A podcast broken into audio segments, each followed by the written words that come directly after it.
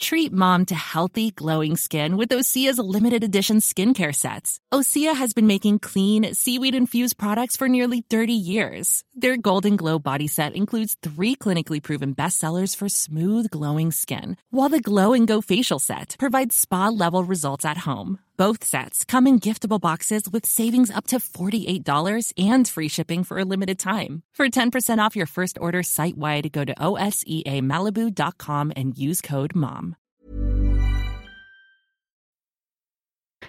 Bonsoir, bienvenue sur le podcast Culture PSG du il y a un problème, c'est déjà pas le bon truc. Oh là là là là là là.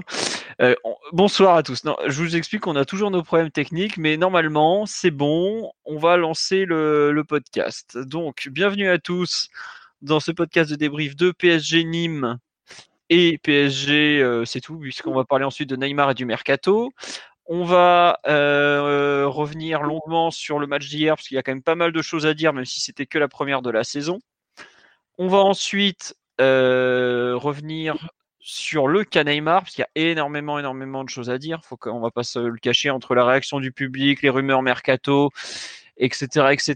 Il y a plein de choses à dire. On est trois seulement ce soir, parce qu'il y a beaucoup, beaucoup, beaucoup de forfaits en raison des vacances et autres. Donc, euh, on des blessures. Et des, blessures, effectivement. Le... Et, du, et, du, transfert de Neymar aussi. Et du transfert de Neymar, voilà. Tel les Cleveland Cavaliers, nous avons perdu 8000 euh, abonnés Twitter depuis que Neymar a décidé qu'il veut partir. Non, plus sérieusement, donc, euh, nous sommes que trois ce soir, mais il y a tout le monde sur le live, donc j'espère que tout va bien. nous avons, nous n'avons pas Monsieur Martinelli qui lui aussi est en vacances. Nous avons donc, comme vous les avez entendus, Simon et Omar. Bonsoir messieurs. Salut, Tout le monde. Voilà, on va partir direct sur le match d'hier, s'il y a quand même pas mal de choses à dire, comme je, l'ai expliqué. Victoire 3-0 du PSG contre le Nîmes Olympique, club historique qui est revenu l'an dernier en Ligue 1. Euh, victoire grâce à des buts de Cavani en première période sur penalty, puis Mbappé juste après l'heure de jeu. Et enfin Di Maria euh, à 20 minutes du coup de sifflet final. Euh, ensuite, le pouls du match, il est évidemment pour moi, j'imagine. Euh, donc, oh, une rencontre euh, qui, à mon avis, partait plutôt mal avant que l'arbitre nous fasse un cadeau, enfin pas un cadeau, parce qu'il main, enfin nous offre un penalty euh, made in VAR comme bah, sortant un peu de nulle part. Hein. Franchement, j'avoue que je serais ni moi, je l'aurais vraiment mauvaise, même si les règles sont les règles. Vous avez fait un article assez complet dimanche sur le site. un penalty qui est un peu tombé du ciel parce que le PSG commençait à s'embourber sévèrement au niveau du jeu, au milieu du terrain, ça avançait plus beaucoup concernant euh, les occasions, etc., etc. Et puis bah, globalement, Nîmes étant une équipe très limitée en seconde période, euh, l'écart s'est creusé de façon presque naturelle, je dirais. Mais euh, c'est pas, c'était pas extraordinaire non plus, et donc bah ça s'est fini avec ce score de, de 3-0 qui est à la fois lourd et, et logique. Donc bon, Qu'est-ce qu'on peut rajouter à ça Paris a fait la différence un peu sur son talent. Il y a forcément des, individualités qui ont fait de, comment dirais-je, de grosses différences, mais c'est pas pour une première du championnat, ça fera l'affaire, mais un point de vue collectif, ça restera quand même un match où il y a, à mon sens, pas énormément, énormément à conserver, puisqu'il y a eu, je trouve, pas beaucoup, beaucoup d'occasions construites et et issu de mouvements collectifs euh, vraiment euh, accomplis, je dirais. Simon, Omar, vous pouvez compléter si vous êtes euh, d'accord ou pas d'accord. Ouais, globalement, je trouve que tu as, bien résumé l'esprit et, l'identité de ce match. pour, pour le séquencer un petit peu différemment, tu as, as je dirais, jusqu'à la 25e minute, pareil qu'il y a qui a une espèce de main mise un peu stérile, avec une position, une position qui oscille entre une position médiante, médiante au, au milieu et les, les Nîmois se sont recroquevillés autour de leur, de leurs 25-30 mètres. Euh, c'est très caractérisé par euh, le, le, le, très très très bon début de match de Mbappé, qui a justement euh, bah, bonifié euh, tous les ballons qu'il a eu et, je trouve de manière beaucoup plus complète euh, que ce qu'il fait d'habitude. Mais euh, on en reparlera peut-être dans les, dans les prestations individuelles. Euh, voilà, ce, ce penalty Medinvar qui, qui était un peu incompréhensible, mais bon, la, situation, la situation l'appelait. Après, on a eu quelques frayeurs, notamment défensivement. Côté droit, avec Kerrer qui a eu, qui a eu de la difficulté autour de la 30e sur, sur plusieurs duels. Et euh, bon, l'écart, l'écart de 3-0 justifie l'initiative entre les, la prise d'initiative entre les deux équipes, même si c'est pas un match où, on s'est créé pléthore d'occasions. en ayant eu plus de 75% de possession, on pourrait s'attendre à, à plus de situations créées, plus de, plus de jeux placés, plus, plus de tirs aussi également. Mais bon, il n'en est rien et on va satisfaire de, de cette victoire début août qui, qui lance peut-être euh, peut-être la saison, mais euh, qui qui marque pas, euh, je dirais, une identité collective forte sur maintenant les, les 3-4 matchs qu'on a pu voir depuis, depuis la réelle reprise.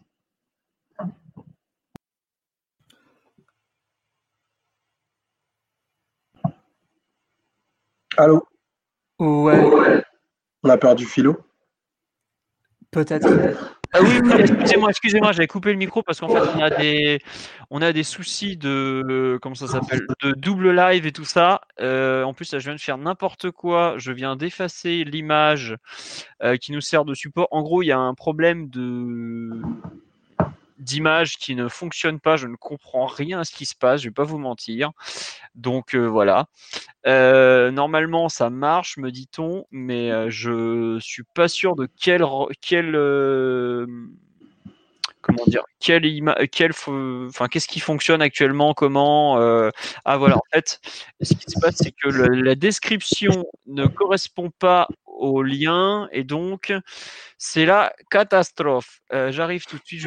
En gros, c'est le lien qui marche, c'est celui que je viens d'actualiser sur la page web avec euh, l'image de PSG euh, machin là, de podcast de la semaine dernière. Mais c'est le bon, même s'il y a marqué PSG Rennes.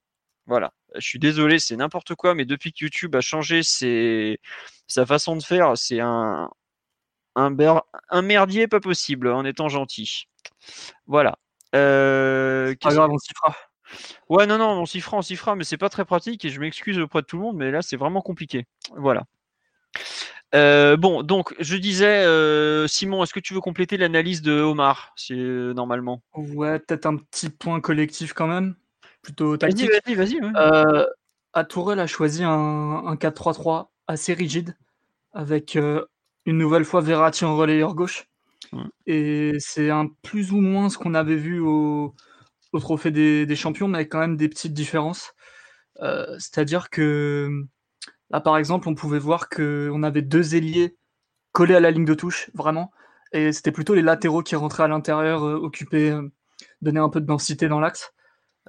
et, et ça m'a surpris par moments. J'aurais pensé que, que Sarabia ou Mbappé auraient été soit encouragé, soit carrément positionné pour prendre l'espace à l'intérieur, éventuellement conduire le ballon. Alors Mbappé, qui était aussi euh, euh, qui avait un peu plus de liberté que tous les autres sur le terrain, j'ai l'impression, vu qu'il était et ailier et second attaquant, il, a pu avoir ces prises d'initiative là, qui étaient, qui étaient intéressantes. Mais sinon, toute l'équipe était quand même assez rigide, ce qui peut arriver parce que c'est un début de saison, parce que parce que ça peut rester assez, assez scolaire, assez simple. Donc euh, tout le monde a son rôle, tout le monde euh, récite un petit peu sa partition, avec plus ou moins de réussite, mais c'était quand même appliqué. On a vu, on a vu quelques, quelques moments intéressants, notamment à la perte de balle où, Nîmes n'a pas créé grand-chose, il faut le dire. Ils ont eu quoi deux, demi-situations et aucun tir cadré, il me semble, c'est ça? Oui, oui, oui, Nîmes fait... Ouais, enfin, il y a un tir. la LFP le considérait pas comme cadré. Pour moi, il l'était. Euh, c'était à toute fin de match, espèce de frappe contrée. D'accord. Donc vraiment euh, très pauvre. Euh, ils, avaient ils étaient venus avec un 4-5-1, bloc médian bas, quelque chose qui, moi, dès le début du match, m'a rappelé les intentions avec lesquelles ils étaient venus au parc déjà en 2019, la saison dernière. Et sauf que dans le plan de jeu, c'était quand même très différent. Je pensais que l'équipe aurait été un peu plus aventureuse, un peu plus joueuse. Euh, après, euh, ils ont le droit de, défendre aussi, il hein, n'y a pas de souci. Euh, mais très honnêtement, je ne sais pas dans quel état est Nîmes. Là, j'ai pas suivi leur pré-saison, j'ai pas suivi vraiment leur, leur, mercato. mais ça n'a pas l'air, ça a pas l'air très très rose là-bas. Non, en fait, je... me permets de te couper, Simon. En gros, ils ont perdu tous leurs meilleurs joueurs. Voilà, non, ils ont perdu. Ouais, enfin, s'il y avait que lui, Tube aussi, ils ont, ils ont, enfin, en gros, ils ont perdu énormément de joueurs. Bertrand Blacard, qui est l'entraîneur, qui est plutôt un bon coach, qui fait du pur taf en général, est désespéré. Il explique qu'il lui manque genre une équipe complète. Et euh, hier, ils ont fait ce qu'ils ont pu avec les moyens du bord. Mais bah, c'est pour ça que le 4-5 de talent transformé en, en 6-3. Au départ, c'est même un 4-3-3. Hein. Ouais, au départ, c'est annoncé 4-3-3, mais. Ouais, mais après, tu défends en 4-5-1. C'était le 4-3-3 avec lequel ils avaient Tube et Buenga et euh, Savani à la main. Euh, je crois qu'ils ont aussi perdu leur, euh, leur directeur sportif en plein mercato. Ouais. Et c'est pas un club qui a une cellule de recrutement, donc bah, plus forcément de profil. bon, on, ne s'attendait pas à ce qu'ils fassent une partie, une partie très entre guillemets entreprenante, mais là c'est vrai que la saison va être longue pour nos amis nîmois. Ah oui, non, mais franchement, quand je vois l'équipe et le match qu'ils avaient fait en février dernier, hein, c'est il n'y a pas longtemps, hein, c'est vraiment février, et le match qu'ils font hier, mais offensivement, tu vois qu'ils se sont fait, mais tu, vois à quel point ils ont perdu en qualité de joueur, je trouve. C'est effroyable. Euh, ils se sont fait, eux, euh, le maintien, ça va être chaud parce que là, ils alignaient une équipe euh, qui est un peu leur équipe du moment et ils attendent des renforts mais il, il leur manque pas, il leur manquait pas grand monde. Si, il leur manquait leur avant-centre, le, le, meilleur buteur du championnat de Macédoine. Mais bon, est-ce que tu peux aujourd'hui, bon, en Ligue 1, ça peut, on sait jamais. Il y a des belles surprises, mais eux, je les trouve vraiment en danger. Et pour revenir sur le PSG, moi, ça me choque un peu qu'une équipe aussi faible en termes de qualité individuelle arrive autant à gêner Paris sur des sur des sur une mi-temps par exemple quand même parce que c'est carrément une mi-temps où ils nous ont gênés. Alors après c'est vrai que la défense euh, à la couche euh, comment il s'appelle bah, Briançon c'était Briançon le défenseur central, j'ai toujours un doute, j'ai confondu Bobichon, Briançon. Euh, Martinez et celui à gauche dont le nom m'échappe sont des joueurs qui connaissent un peu la Ligue 1 et qui ont défendu, enfin qui, connaissent quoi. Mais la faiblesse un peu offensive du PSG hier, elle est quand même. Euh, alors c'est toujours dur de passer un 6-3-1, évidemment, ça manquait d'espace, mais en termes de combinaison, même sur les côtés, ne serait-ce combien de fois on a vu une combinaison euh, Bernat, Mbappé, Verratti à 3 et ou même de l'autre côté, Draxler, euh, Kerrer, euh, Sarabia, par exemple. Un petit peu, mais pas suffisamment. Ça allait, ça, pas assez vite aussi. Après, il y a des joueurs qui, euh, n'arrivaient pas à vraiment bien conduire le ballon. Je pense à, Draxler qui, beaucoup, beaucoup de fois, s'est contenté de, de, jouer un peu à la baballe alors que il est dans une position où techniquement, quand tu, quand tu peux te retourner entre les lignes, euh, bah, tu es dans une position de création. Donc là, tu peux conduire le ballon, tu peux essayer de tenter quelque chose. Euh, de l'autre côté, bah, c'était un peu Verratti son pendant en relayeur gauche. Et Verratti, c'est pas ça, c'est plus la nature du joueur, c'est pas du tout sa spécialité. Donc euh, c'est vrai que hormis Mbappé, ça manquait de ça, manquait de prise d'initiative. Et on va pas anticiper euh, tous les thèmes, mais un joueur comme Neymar aurait été d'une aide précieuse dans ce genre de situation, comme il a été à chaque fois en Ligue 1. Et ah bah. on, en, parlait presque même plus de cet écueil-là, de se dire oh là là, ce week-end on va jouer un bus, ça va être compliqué. Bah non, c'est pas compliqué parce que tu as le niveau et tu as la qualité pour, euh, pour créer des situations très très intéressantes, même euh, avec 10 joueurs regroupés devant leur surface. Sincèrement, pour moi, ça c'est inaudible. J'arrive pas, j'arrive, j'arrive pas à entendre ni à comprendre comment on peut, on peut dire que on n'est pas capable de gagner un match de cette opposition. Donc, grosso modo, une équipe du haut de tableau de Ligue 2 sans Neymar. Parce qu'on n'est pas capable de créer du mouvement au milieu du terrain. Avec, je, donc je redonne la composition, il y a 10 euh, internationaux sur 11. Et c'est et c'est pas et c'est pas possible de gagner ce match-là sans Neymar. on l'a gagné le match? Ah non, mais le, gagner, tu, comprends ce que je veux dire. De créer plus que ça sans Neymar. J'ai franchement, je comprends pas. Bah, après, euh, moi je rejoins un peu euh, Simon, c'est que étant donné que technique, euh, pardon, on n'a pas eu beaucoup de, combinaisons et on n'a pas de joueur à part Mbappé à même de faire des différences individuelles réellement. Ah, enfin, Draxler est, censé pouvoir jouer comme un ailier, mais bon, il jouait hier dans un rôle un peu bâtard où il n'a pas fait grand chose. Et Sarabia n'est pas forcément un, joueur, je trouve, dans la plus pure percussion, en plus d'avoir été, je pense, un peu intimidé par le début du match. À partir de là, tu n'as que Mbappé qui fait des différences individuelles. Et même si euh, Verratti euh, a fait quelques passes, c'est pas non plus, euh, c'était pas du grand grand Verratti, il n'y a pas d'espace. Dans ce genre de, circonstances, où tu as, on, tu retournes un peu sur la saison 2016-2017 où tu es, où tu galérais contre les blocs renforcés, les 5-4-1 qu'on se tapait toutes les semaines, parce que tu manquais de joueurs déséquilibrants et tu manquais un peu peut-être de, qualité technique dans des très très petits espaces, tout simplement. Et forcément, sur ce, genre de match, plus le début de saison manque de rythme, plus le fait que Di Maria n'était pas titulaire, alors que c'est un joueur qui, lui, pour le coup, est capable de, déstabiliser individuellement une défense. Et d'ailleurs, son entrée a quand même fait pas mal de bien. Je trouve que c'est triste parce que c'est que le début de saison et enfin, faut pas aller trop vite en besogne, mais je trouve que tu as, un peu ouais, les manques les Neymar qui s'affichent dans, dans, ce profil un peu particulier de match où tu as pas les comment dirais-je la, la, profondeur d'effectifs et les, les, les, les, comment dit, les repères qui sont déjà en place pour euh, faire mieux. Après, évidemment, si tu fais ce genre de match au mois de novembre, là, ça serait vraiment inquiétant. Là, bon, euh, au mois d'août, euh, on nous dit sur le live, l'équipe prenait son temps, évitant des pertes de balles et tout ça. Ouais, c'est ça. Ils ont, ils ont peut-être un peu trop, ils ont peut-être été. On peut gérer le score aussi. Parce qu'à la 20e, t'as le péno et puis après, c'est. Ouais, ils ont été trop scolaires. Un petit peu. Ils ont, je trouve qu'ils ont vraiment été trop scolaires. Après, mmh. effectivement, euh, on nous parle. Un truc qui rejoint les pertes de balles, excuse-moi, c'est c'est l'absence de centre. Pour, on n'a pas centré du match pratiquement. On a, on doit quoi? 10 centres. je vais regarder 10 centres, mais c'est rien du tout 10 centres. Bah, je crois que je crois que Nîmes, on centrait 3 4 fois plus. Je crois que Nîmes, Nîmes en fait 14. Mais après, c'est significatif de, de, quelque chose. Je ne sais plus si c'est dans le podcast précédent ou si c'est hors ligne qu'on en avait parlé, mais en fait, on est une équipe qui n'a pas de jeu extérieur. Et enfin, pour faire un peu la corrélation, si tu n'as pas de joueur, si pas de jeu extérieur, c'est très difficile d'optimiser un, un avant comme Cavani. Mais bon, c'est encore autre chose. Donc, pour moi, on n'a pas bien utilisé les armes qu'on avait, par exemple. Je reviens. Sarabia est un excellent centreur. Bernat n'est pas un excellent centreur, mais il peut centrer. Pour moi, c'est pas normal de faire 10 centres euh, en 90 minutes. C'est vraiment que euh, tu n'avais pas envie de perdre le ballon et tu préférais tout le temps euh, assurer un peu la passe latérale et recommencer une, combinaison plutôt que, de l'envoyer dans la boîte. Quoi. Mais pour moi, que ce genre de compo, 4-3-3, triangle extérieur, Cavani tout seul dans l'axe, et pas de créateur formidable en l'absence de Di Maria, de Neymar et Draxler pas dans un bon jour, il faut centrer. Très clairement. Après, euh, tu centres. Bah d'ailleurs, ce qui est intéressant dans ce que tu dis et où on n'a pas assez centré, c'est que si vous regardez bien, l'énorme occasion de Cavani, c'est un centre. la grosse occasion de Sarabia, c'est un centre. La tête de Mbappé, c'est un centre. Au bout d'un moment, c'est gentil de jouer à la baballe, mais faut un peu la mettre dans la boîte. Et le, but, le but de Mbappé, c'est un centre.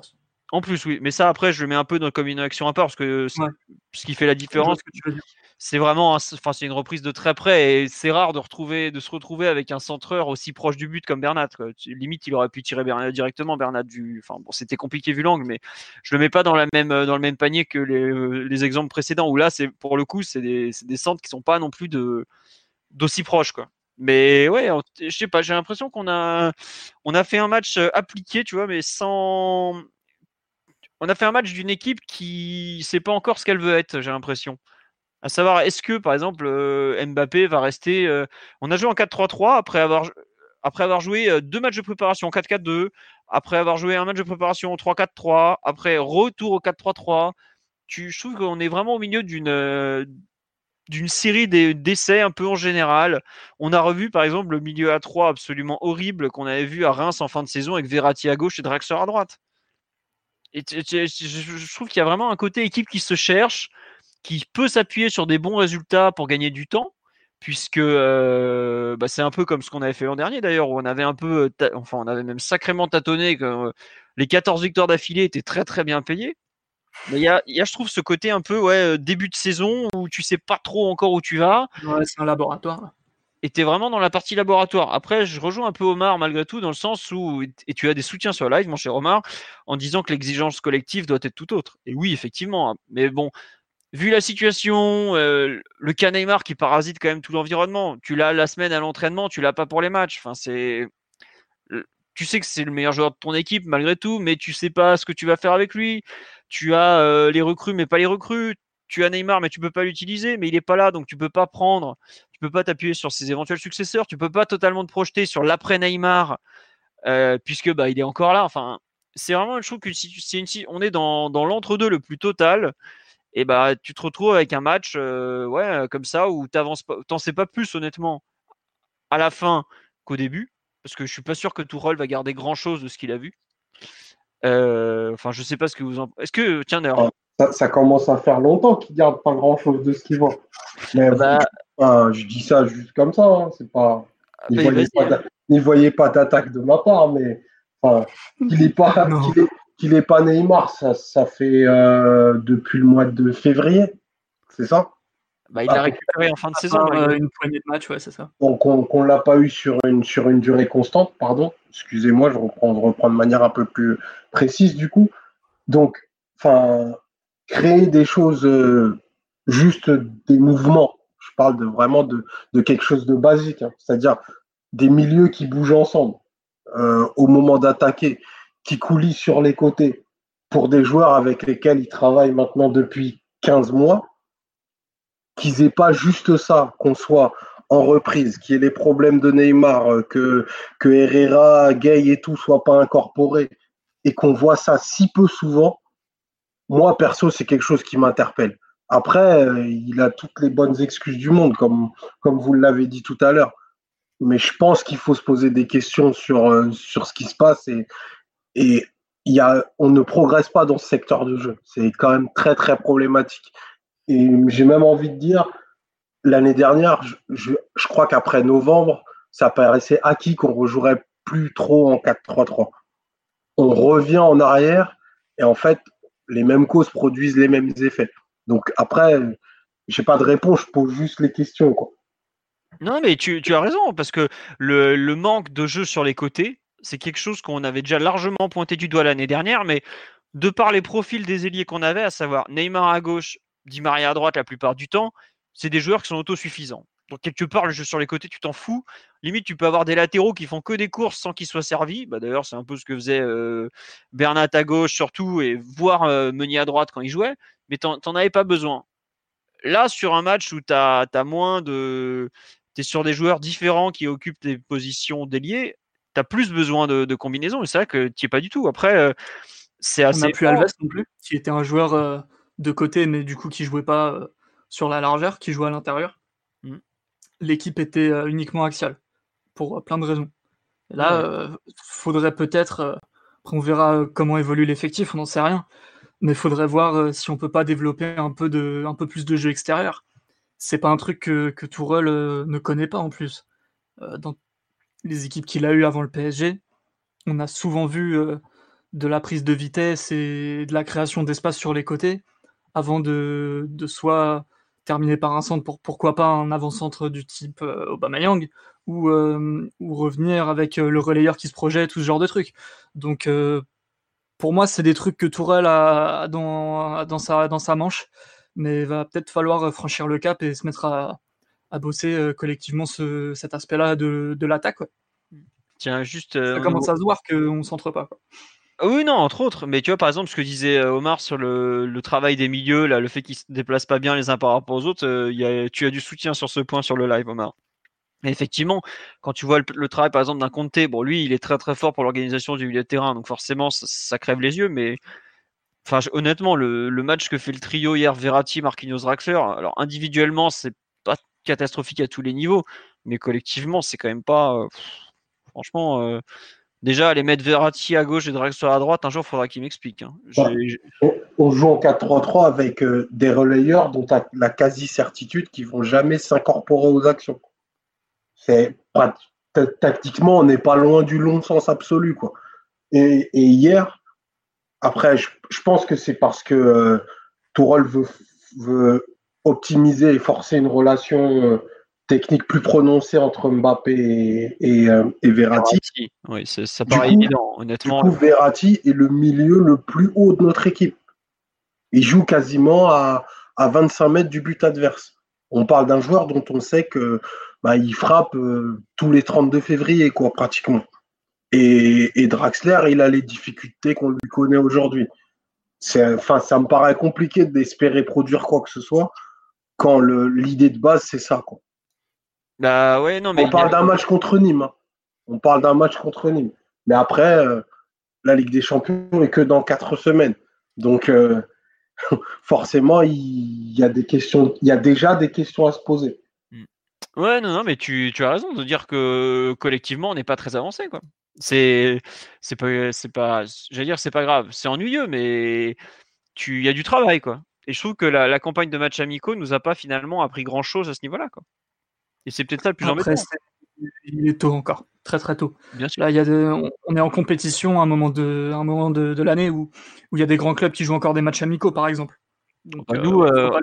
Enfin, hier soir, honnêtement, on joue un match amical un peu.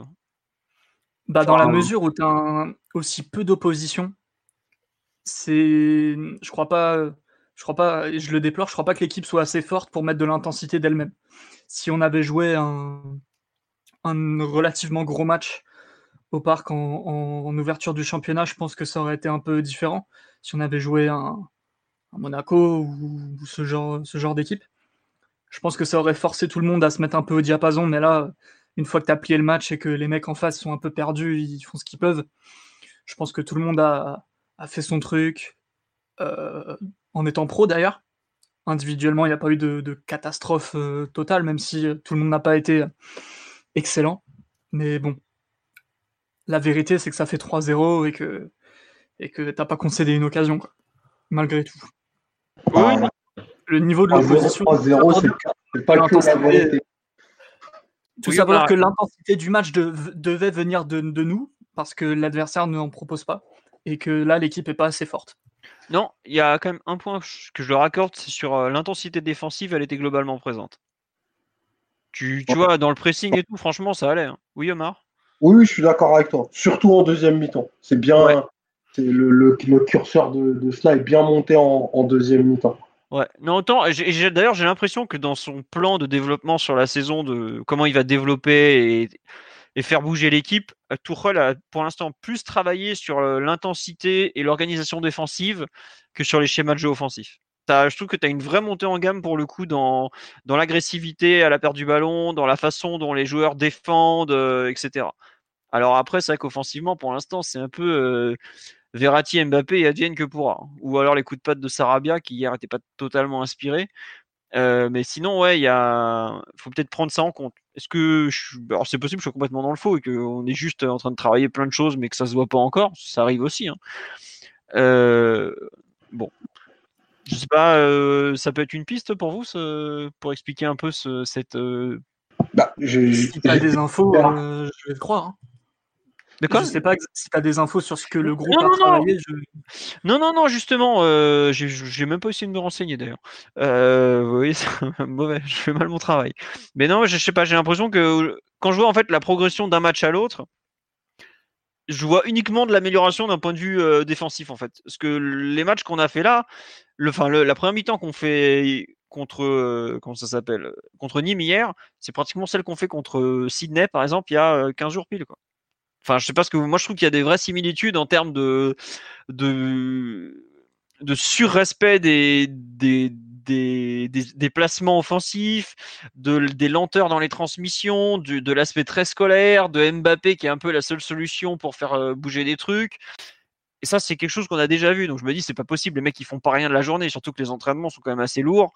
Euh, donc c'est qu'ils doivent travailler autre chose en fait. Et en fait, c'est un peu par élimination. Et comme je vois les progrès au, en, pour le, plutôt défensif, et peut-être que pour travailler dans l'urgence, effectivement, il vaut peut-être mieux travailler défensivement où on sait que ça, il va pas y avoir beaucoup d'évolution sur la base défensive, plutôt que sur l'attaque où là, par contre, ça pourrait bien bouger. Quoi. Est-ce que c'est pas justement le parti pris qui a été que, C'est que possible que, à vrai dire, j'ai le match en fond là, la deuxième mi-temps, et à la 58e, il y a une action où on attaque côté droit, et c'est Kerrer qui est en position de relayeur le plus avancé. Donc relayeur, euh, vous me comprenez, hein, il prend la position d'un relayeur dans le demi-espace. T'as Draxler qui marche à côté de Cavani, Sarabia qui tente une remise, mais ils sont en 2 contre 4 déjà. Et hum, je trouve ça anormal que quand t'as Draxler d'un côté, Sarabia de l'autre, ce soit Kerrer qui, qui, perfore un peu dans, dans, dans un espèce de, de registre à la Di Maria.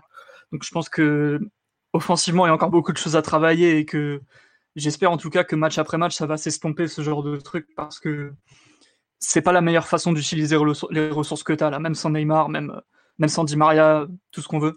Tu peux faire beaucoup mieux avec le même 11, à mon avis. Ouais, tiens, juste sur le live, il y a plusieurs personnes qui nous disent on a encore vu à plusieurs séquences, à plusieurs reprises des séquences où on a trois joueurs à l'entrée de la surface adverse et les milieux très loin. En gros, l'espèce de, no man's land euh, entre les milieux et l'attaque. Euh, ouais, ça on l'a vu, oui, on, on, peut pas dire le contraire. Ouais, après. C'est les trois joueurs, c'est les trois joueurs offensifs dont tu parles. C'est en gros Mbappé, et des autres. Oui, oui, en gros, savoir le trou qu'on voit régulièrement entre les attaquants tout devant et nos milieux qui, qui sont trop loin, quoi, tout simplement. Ah oui, ah, le bloc. Ok, d'accord. Oui, oui, non, j'avais pas compris, excusez-moi. Hmm.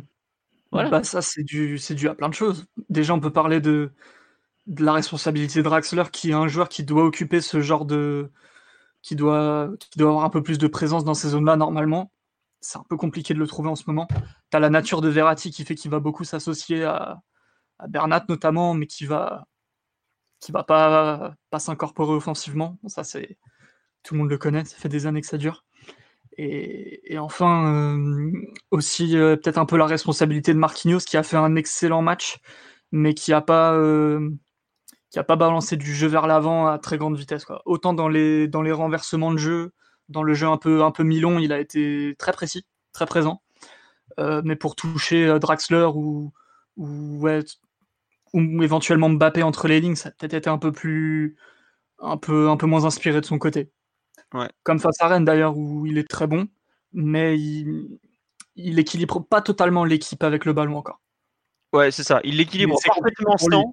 Ah, le match qu'il fait encore sans le ballon, il faut le souligner parce que, enfin, à lui tout seul, il, te tient l'édifice ou pratiquement quoi. Mais alors avec le ballon, en gros, c'est ça. Ouais, avec le ballon, j'ai encore des réticences euh, concernant les matchs qu'il peut faire, même si euh, il perd pas la balle, mais il manque encore peut-être un peu d'audace et de personnalité dans le jeu court. Alors que le jeu long, il prend des risques. L'ouverture, pied gauche sur le deuxième but. Pied gauche, c'est? Ouais, elle est pied gauche, pied gauche, pied gauche. Eh, eh, enfin, si c'est Di Maria, euh, tout le monde dit ouais, euh, il a un pied gauche extraordinaire, etc. Alors que là, on parle de Marquinhos. Moi, je, je, pense qu'il faut plus rien demander de supplémentaire à Marquinhos. Franchement, il fait tellement, il fait tellement de trucs.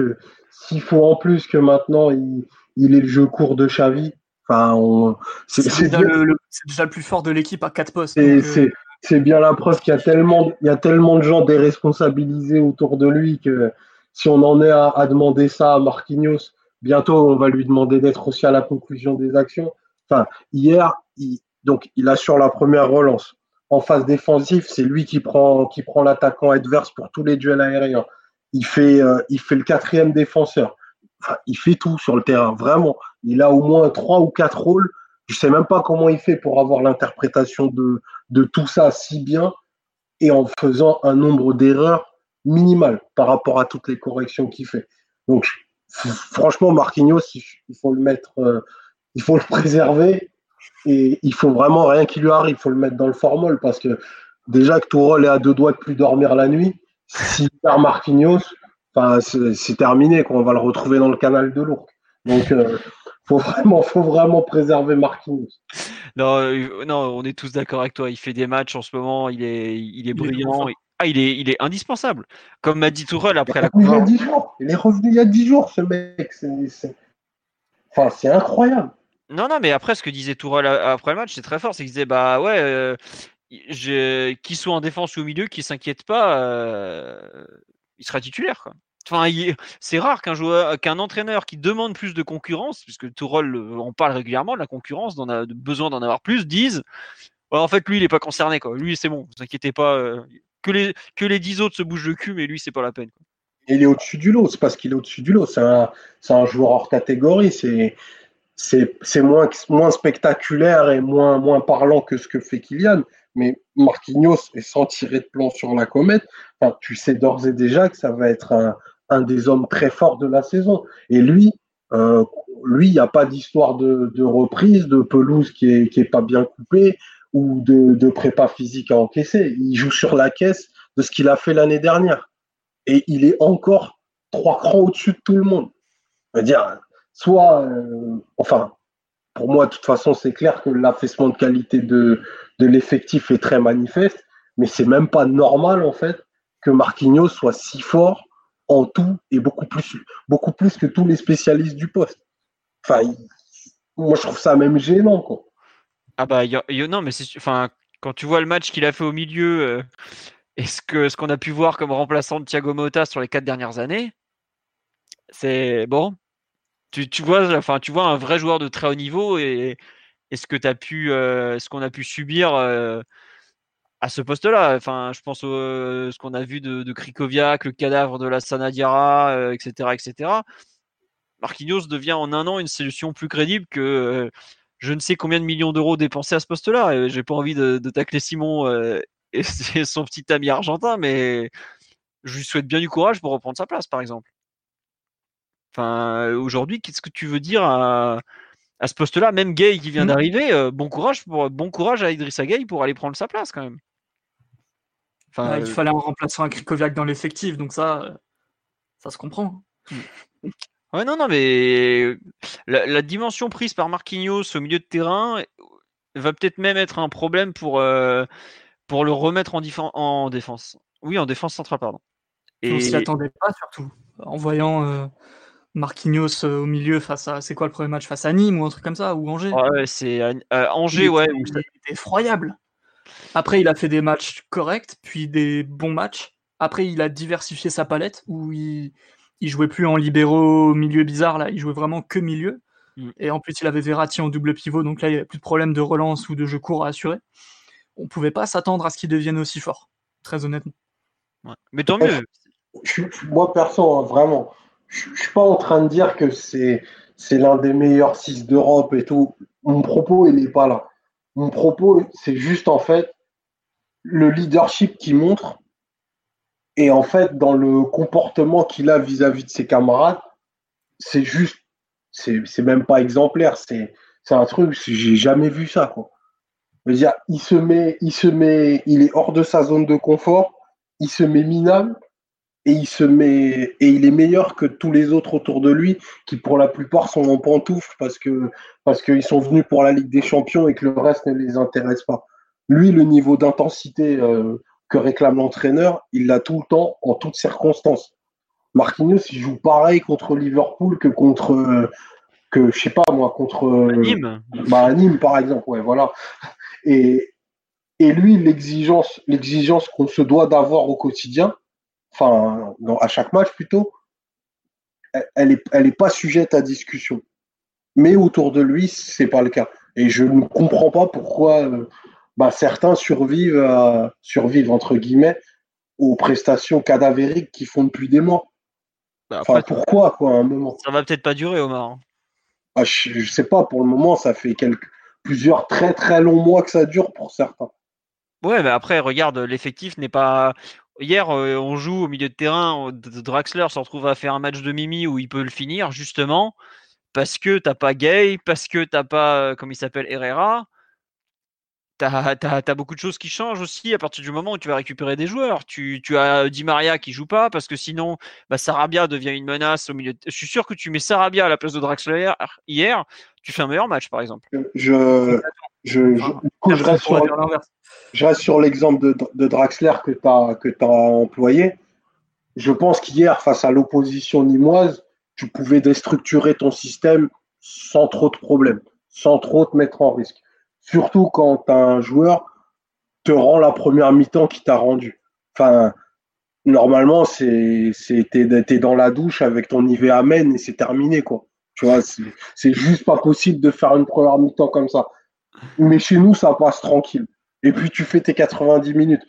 Comment tu veux que le mec se dise il faut que je donne plus? Bah non mais je suis, d'accord euh, et je trouve que euh, y a un tu dis tu parlais du manque d'exigence qui pour un premier match se ressent mais moi je ferais pas de conclusion trop hâtive à ce niveau-là justement parce que euh, les, les, les, milieux arrivent peu à peu l'effectif est en train de reprendre à l'épaisseur et il y a un truc que, que a dit dernièrement je trouve qui est passé complètement inaperçu c'est quand il a dit ouais quand les Sud-Américains sont arrivés l'entraînement a monté de gamme mais comme pas permis quoi je pense que ça veut tout dire. C'est-à-dire que. C'est les meilleurs joueurs de l'équipe en même temps. Donc euh. Oui, voilà, bien sûr, mais tu as besoin de ces joueurs-là pour euh, entraîner les autres. Et regarde euh, un exemple tout bête, mais le match que fait Diallo hier à côté de Thiago Silva, c'est pas le même match qu'il fait à côté de, de Kerrer ou, de, ou des autres matchs des, semaines précédentes.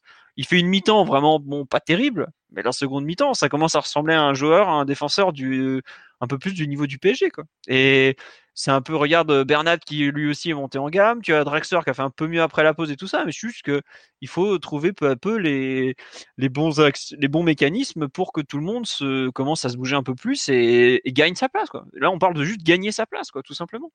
Donc euh, ça va prendre un peu de temps. Mais regarde, en défense centrale, par exemple, je viens de parler de Diallo, mais il manque Kimpembe pour mettre un peu la, pression à tout le monde. Euh, Meunier vient déjà de faire un petit tour sur le banc de touche après avoir fait une préparation pas terrible. Bon bah voilà, petit à petit, je pense que les choses vont se mettre en place. Mais c'est vrai que pour l'instant, c'est pas c'est pas excellent, excellent, mais je sais pas, je trouve que ça, peut venir quoi. C'est pas c'est pas dramatique. Et puis le fait de pas savoir l'effectif de façon définitive est quand même un, un vrai problème à, à court terme, quoi. À court terme. Voilà. Euh, qu'est-ce que je voulais vous dire? Ouais, on, a fait le tour d'un point de vue collectif, on va passer aux individualités, non? Ouais, match sérieux malgré tout. Là, je, pareil, je viens de revoir. Quand Di Maria rentre, le niveau d'intensité augmente un petit peu. Et le troisième but, c'est typique de ça. T'as Bernat qui fait un sprint de Maboul sur le côté euh, pour donner une solution. Perte de balle, euh, t'as Verratti qui joue sa vie à la perte. Et ensuite, bah, forcément, t'as fait un effort pour créer une situation un autre effort pour récupérer la balle euh, très rapidement. Et t'as Mbappé qui, trouve Di Maria et, qui finit l'action. Mais ça, c'est, des actions que tu peux pas créer si t'es pas sérieux, si t'es pas un minimum, euh, un minimum intense, quoi. Malgré, euh, malgré toutes les réserves qu'on a émises par ailleurs. Ouais. Non, non, mais sur, enfin, tu veux compléter sur Di Maria ou parce que c'est, enfin, c'est un peu un cas particulier en termes d'individualité vu qu'il a joué que 25-30 minutes, quoi. Je non, je sais pas trop. Je pense que il sera pas titulaire euh, discutable parce que euh, il a l'âge qu'il a, il a un vrai concurrent au poste, donc ça devrait tourner pas mal. De toute façon, Tourelle fonctionne aussi beaucoup euh, à la rotation. mais je pense qu'il sera un des cadres offensifs de l'équipe comme il l'a été l'année dernière. Et pourvu qu'il ait le même niveau de performance, même s'il s'est un peu endormi l'année passée après le but miraculeux qu'il met contre Naples, il doit faire 5-10 euh, matchs pas terribles après, mais euh, il finit en trombe et il est vraiment, euh, il est vraiment exceptionnel de toute façon. Je pense que la vie sur lui commence à changer doucement, j'ai l'impression. C'est un joueur qui, dès l'arrivée d'Emery, où il n'est pas terrible, se, se prenait beaucoup de critiques très très sévères et on lui passait des, on lui passait pas des choses qu'à d'autres on pardonnait. Et c'est en train de, de, changer doucement, donc je pense qu'on se rend bien compte du joueur qu'il est et de, de, ce qu'il apporte à une équipe. Ah oui, tu vois, même un joueur comme Sarabia qui est, qui est un bon joueur, qui a fait une bonne préparation, on peut le dire. Tu, vois, tu vois en 10 minutes l'écart malgré tout de, niveau entre un, bah, un joueur de un international euh, aguerri qui, a, joué au Real, au PSG, qui a, fait des, des finales, euh, voilà, et un bon, voire très bon joueur de niveau européen qui est, qui est Sarabia. Quoi. Et c'est pas du tout méchant pour Sarabia parce que je pense qu'il va nous rendre plein de services durant la saison et autres. Mais c'est juste que c'est pas la même gamme de joueurs, quoi, tout simplement. Après, euh, faut, je l'enterre pas du tout, hein, mais c'est juste que tu te rends compte du niveau auquel il est quand il arrive et du niveau auquel est déjà Di Maria en ayant euh, 200 entraînements dans les gambettes et une Copa América qu'il a mis au fond du trou. Quoi. Parce qu'il faut pas oublier qu'au mois de juin, euh, enfin juin-juillet, il a un peu. Voilà. Il était mort. Il y a toute l'Argentine qui lui chiait dessus, faut quand même le dire comme ça. Quoi c'était l'homme à battre de, de, la Lui Céleste et comme l'année d'avant et là il revient hop il est déjà un super niveau quoi. Donc bon bah bravo à lui tout simplement. Est-ce qu'il y a un autre joueur, parce qu'on vient de parler de Di Maria, sur lequel vous voulez revenir euh, concernant le euh, Thiago Silva directement avant qu'on oublie. Vas-y vas-y je t'en prie. Bah, ça crève les yeux que c'est lui le meilleur défenseur de l'équipe avec Marquinhos dans, dans, des styles différents, mais le, le calme qu'il apporte, l'intelligence qu'il apporte aussi dans, les actions. Euh, quand bien même euh, Kerrer ou Diallo pouvaient euh, flotter un petit peu par moment et ça pouvait faire un peu tanguer la défense, bah, il y, avait, le patron pour, pour couvrir, pour corriger. À la, à la 19e ou la 20e minute, Kerrer qui fait à peu près n'importe quoi, il perd deux duels en 5 secondes, il, se fait prendre hors de position, il, est désorienté. Et il y a Thiago Silva qui couvre pratiquement un contre deux et qui sort euh, le centre en tête plongeante euh, avec un geste pas facile d'ailleurs, un geste de, haute technique défensive. Donc euh, voilà, à un moment donné, l'organisation en défense, c'est important, mais le, les limites individuelles se voient directement. Tu peux pas te cacher quand tu es un défenseur. Et le niveau d'une ligne défensive, il est très très dépendant du, de, ses leaders et du niveau de ses leaders. Donc euh, là, le, PSG en défense, en préparation, c'était à peu près n'importe quoi. Là, Thiago Silva rentre, il fait un très bon match. Ça se ressent sur toute l'équipe, sur toute la, sur ses coéquipiers aussi.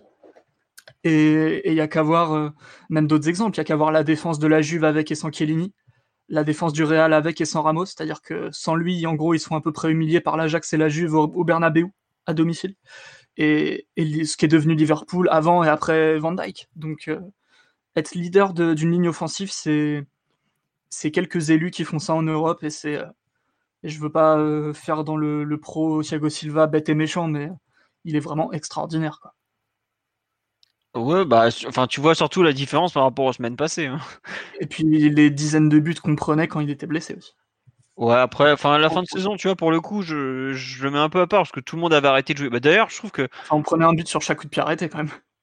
Ouais, ouais, mais coup de pied arrêté, t'as aussi une. Euh, si les mecs ils se responsabilisent pas, enfin, il y a eu des fois, c'était pas une question de Thiago Silva. Euh, on a aussi pris des buts à la con quand il était sur le terrain, tu vois, malgré tout. Donc, euh, non, c'est juste la fin de saison, tu vois, j'ai l'impression de la revoir dans les dix dernières minutes du match quand on était tout concentré, que Nîmes a eu deux occasions en cinq minutes, tu vois.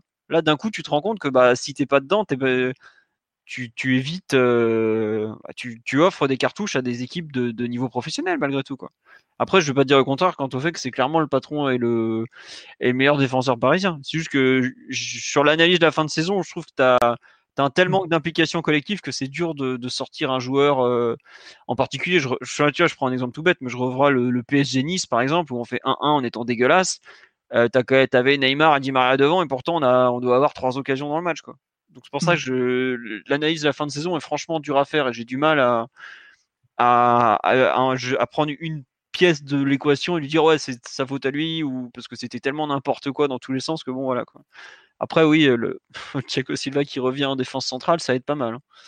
Et je trouve que, enfin, j'en parlais, j'avais commencé, j'ai commencé à en parler tout à l'heure, mais le match de Diallo, euh, où il y a allez, une demi-heure, ou vraiment une, même une mi-temps où c'est pas terrible, et la seconde période où il se rend compte qu'il joue avec un, où il se lâche un peu, où il se rend compte qu'il joue avec un défenseur de, en gros, il a pas, il peut, se permettre de, tenter des choses, je rien que ça, ça, ça, lui offre un confort et d'un coup, ça redevient le joueur qu'il était à Dortmund ou peut-être pas à ce niveau-là, mais en tout cas, ça devient un joueur beaucoup plus intéressant. Et tu te rends compte un peu de, de la chance d'avoir un, un, patron défensif de, de cette envergure. Quoi. Alors qu'ils ont joué, ils ont joué euh, un bout de match ensemble finalement. C'est rien dans le fond. Enfin, je sais pas euh, si Omar, je sais pas, t'étais au stade euh, ou Simon, au stade Oui, oui, oui, j'étais au parc. et, ça, et, ça, se ressent ce dont je parle ou pas du tout de vue du terrain? Oui, oui, bien sûr, bien sûr. Il n'y a aucun, il y a aucun débat là-dessus. Après, ça implique même un souci, à mon sens, c'est que Kerrer étant, étant un peu plus en prise à, entre guillemets, la panique, des fois, il met, vraiment Thiago Silva dans l'inconfort parce que il va jamais chercher de solution devant et il lui met des ballons des fois alors qu'il est à 3 cm de lui. Et, euh, Thiago Silva arrive à s'en sortir. Après, euh, voilà, que, que ce soit un, défenseur extraordinaire et l'un des plus grands joueurs de l'histoire du PSG. Je pense que ça fait, ne fait plus de doute, mais depuis bien longtemps. Mmh. Ouais, restera quand même à savoir comment on va le, conserver physiquement cette saison, quoi. Parce que c'est un vrai problème, euh, malgré tout, l'état physique du joueur. Euh, c'est pas méchant, c'est juste que bah il a toujours il y a toujours sa blessure musculaire de l'année qui va lui le mettre out un mois. Il faudra voir mmh quand ça tombe, et surtout, il a, il a 34 ans et bientôt 35, parce que si je me trompe pas, il est de septembre 84. Septembre. Ouais, c'est ça, mais c'est l'année où j'ai un doute, mais c'est bien 84 de mémoire. Né à Rio, effectivement, le 22 septembre 84, donc bah, à voir. Après, c'est vrai que. Ah, ouais, 35 ans là. Moi, je suis un peu. Enfin, c'est un peu, entre guillemets, triste qu'on l'utilise si vite et si tôt. Parce que idéalement, euh, ben, on aurait, on aurait peut-être pu lui faire faire 10-12 euh, jours d'athlétisation supplémentaire pour euh, bah, le récupérer peut-être un peu, un peu plus reposé. Là, il joue, il joue directement des matchs de compétition tout de suite après sa reprise. Enfin, c'est, on, va le surutiliser quoi. En même temps, est-ce qu'on a le choix? Après, c'est vrai que sur le live, on me dit, ouais, on est censé avoir 5 défenseurs centraux, donc de quoi le faire souffler régulièrement? 3 petits points, normalement. Bon, on verra. Ah, Mais c'est des, des, histoires qu'on raconte aux enfants, ça. Thiago Silva, il sera amené à énormément jouer. C'est sûr et certain. Ah bah oui, il fera ses 45 matchs faciles dans la saison. Après, il faut voir le Brésil, est-ce qu'ils vont nous le, nous surutiliser, lui faire faire là, ils sont repartis pour une. Euh, il me semble qu'ils sont repartis pour une année de matchs amicaux en bois où il s'agit de toucher des chèques et rien d'autre. Devrait nous euh, laisser six mois tranquilles, j'espère. Ouais, comme ouais, comme l'an dernier. Bah ouais, allez, euh, c'est bon quoi. Pour jouer vos matchs amicaux pétés où vous pensez qu'il va vous mettre du pognon dans les poches, c'est bon, il n'y a pas besoin de lui. Hein. Ils, ont nettoyé, ils ont nettoyé tous les vieux de l'équipe là. Ils vont, s'ils gardent évidemment Silva, Daniel Alves aussi, mais je pense pas qu'ils les balanceront euh, directement euh, dans la fosse Lyon euh, dès le mois de. Je sais pas, c'est quand c'est en, septembre, non, les premiers matchs internationaux? Oui, oui, oui. Dès, le... qui, va jouer des. T'imagines hmm. Il doit reprendre avec le PSG, gérer une prépa un peu, un peu, un peu courte, un peu, un peu chaotique. Et pour prendre l'avion, aller jouer au, au Paraguay ou je sais pas quoi. C'est pas sérieux ça. Non, non, mais là, c'est même pas le Paraguay en plus, parce que comme c'est les matchs amicaux, ils les jouent un peu partout dans le monde. pour ça qu'on s'est retrouvé à mater des matchs amicaux d'Arabie Saoudite, Brésil l'an dernier, euh, ou ce genre de truc. Mais bon, c'est pas bon. Après, heureusement, ils ont des conditions de voyage et tout qui sont plutôt bonnes, mais bon, c'est pas, pas génial pour un mec de stage là. Euh, est-ce qu'il y a un autre joueur que vous, sur lequel vous voulez revenir, euh, messieurs, ou pas? Oh, faut quand même dire quelque chose sur Kylian Mbappé. Allez, le génie français. le génie français a encore frappé. Euh, bah, déjà, j'en parlais tout à l'heure en, préambule, son, ce qu'il fait pendant 20-25 minutes, c'est franchement. je parle vraiment du début de match. Je crois qu'il touche allez, 8 ou 9 ballons, c'est-à-dire c'est pas énorme par rapport à la volumétrie qu'il peut avoir d'habitude. Mais il fait, enfin, tu vois qu'il fait déjà tout bien. Tout beaucoup, tout beaucoup plus vite que les autres et surtout, mais un niveau de justesse. Il était à un niveau euh, extraordinaire. Il a eu un petit creux après dans le match où il a été moins en réussite quand il a commencé à perdre ses premiers duels. Et surtout, il y a, y a quelque chose sur lequel il est en train de basculer et progresser, c'est que Kylian Mbappé, en fait, dans, sa, dans son tempérament, c'est un, un attaquant, un pur attaquant. C'est-à-dire, il, il est très porté sur la finition des actions. Maintenant, et je pense que c'est aussi dû à nos faiblesses, il devient en fait ce qu'ils appellent en Italie un hyper joueur. Ça veut dire qu'il est, euh, il est capable de faciliter le jeu de son équipe en plusieurs endroits et en faisant des choses qui ne sont pas tout à fait dans son rôle, ou par des remises au milieu, ou par des décrochages. Et ça, c'est des choses qu'il faisait pas assez, en mon sens, euh, l'an dernier notamment, alors qu'il a, il a la qualité et l'intelligence de jeu pour le faire. Je pense que la construction de notre effectif va faire qu'il va prendre plus de responsabilités à ce niveau-là, notamment, je pense, dans une partie euh, créative. Ça va l'emmener à, décrocher. Et je serais pas surpris que, par exemple, cette année, il fasse beaucoup plus de passes décisives, notamment, où c'était pas quelque chose dans lequel il, se distinguait, parce qu'il va avoir un jeu encore plus clairvoyant. Et, et ça, je trouve que on, en voit déjà euh, certains aspects. Euh, on le voyait déjà en prépa, notamment euh, dans l'espace intérieur gauche là qu'il occupe parce qu'il n'est pas vraiment ailier, pas vraiment deuxième attaquant. Bah, ça lui permet d'être encore plus, encore plus créatif. Il fera pas ce que fait Neymar de toute façon, parce qu'il est moins porté, enfin il a moins de maestria tout court de toute façon, mais il va encore passer un palier. Moi j'avoue que c'est quelque chose qui m'excite terriblement parce que voir euh, l'éclosion, continuer à voir de l'éclosion de ce phénomène et voir comment il se réinvente de match en match, c'est franchement c'est juste une chance incroyable. Et, hier, c'est loin d'être une partie qui, sera au panthéon de, Mbappé, mais franchement, il, est, encore en train de progresser et ça, c'est très très fort. Donc, euh, très bon match encore de sa part. Bah, de toute façon, c'est le meilleur joueur du, du club euh, actuellement. Dis-le, c'est le meilleur joueur du monde. Oh, je n'irai pas jusque-là. mais, mais du monde parisien, c'est sûr.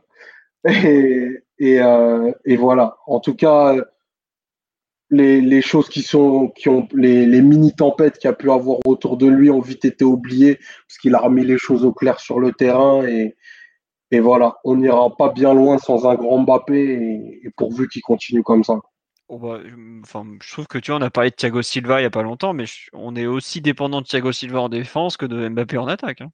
voire même plus. Hein. Parce que je sais pas si on se rend compte, mais euh, Rennes, là, il nous porte encore. Euh, tous les matchs amicaux, c'est lui qui faisait les différences. C'est pas.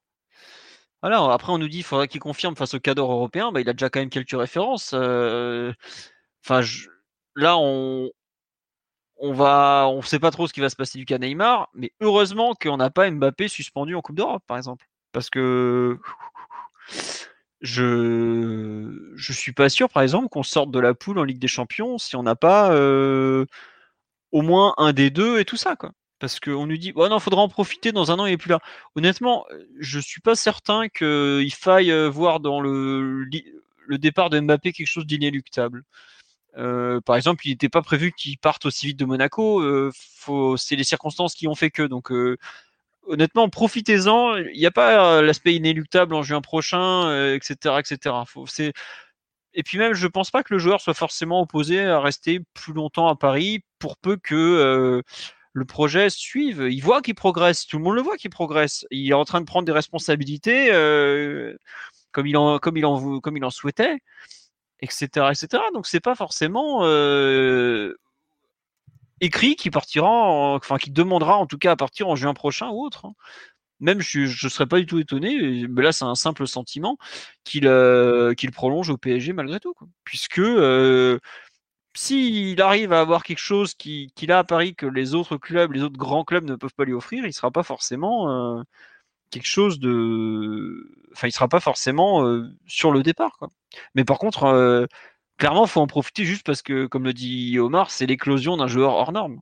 C'est, enfin, il y a eu pas mal d'articles au niveau de la, Coupe du Monde de 2018 où en gros il réinventait des, il réinventait les stats, les... il marchait dans les pattes pelées directement quoi.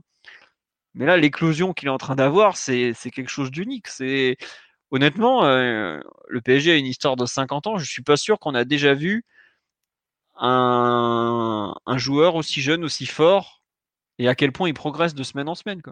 Même Ronaldinho, tout ça, euh, euh, il est loin de, ce que fait aujourd'hui Mbappé au même âge au PSG, par exemple.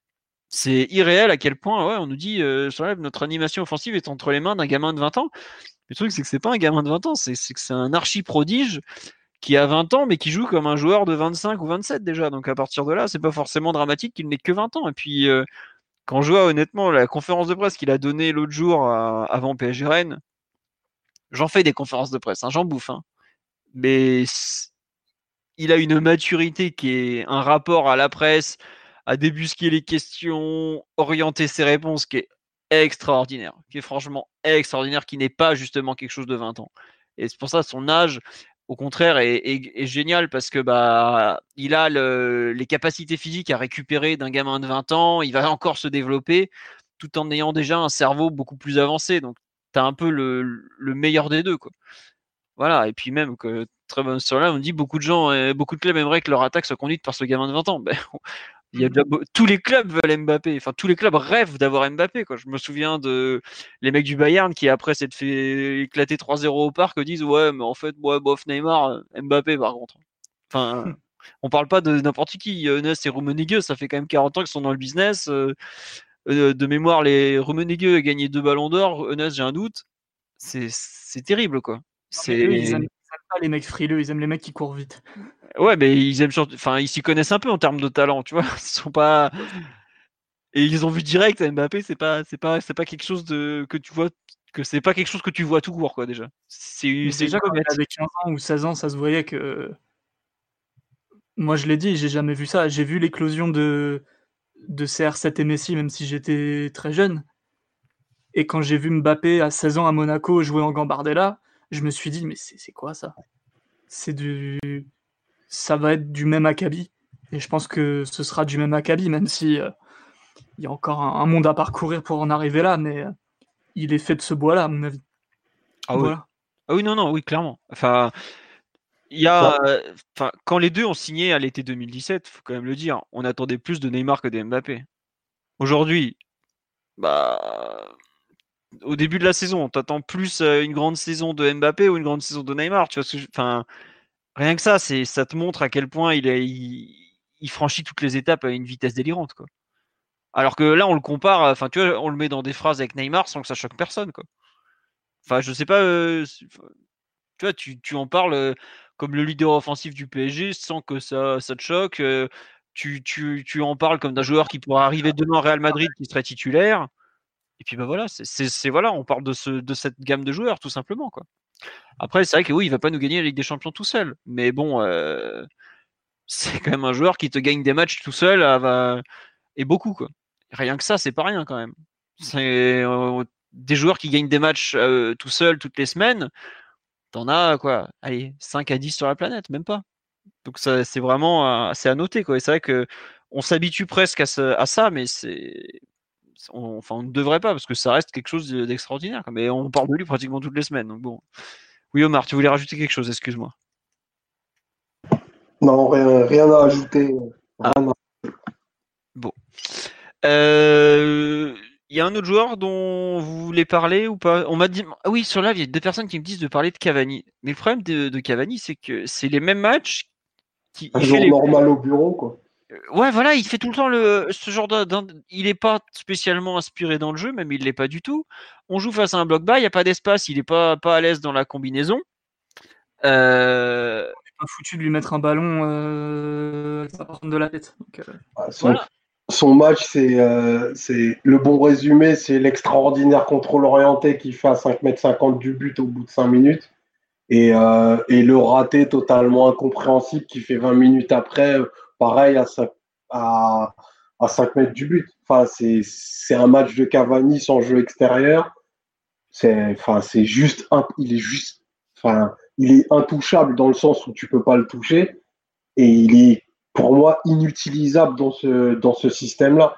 De par c'est même pas une remise en cause de ses, de ses qualités, c'est que l'équipe et le profil des joueurs autour n'est pas fait pour utiliser un neuf comme ça c'est pas de dire que c'est un neuf qui est, rétrograde ou, un joueur d'un autre temps. C'est juste que, en fait, tu ne peux pas jouer avec un joueur de ce profil-là quand tu as des relayeurs qui sont aussi loin, quand tu es une équipe qui centre pas et que tes joueurs de côté n'en sont pas. Enfin, ça sert juste à rien.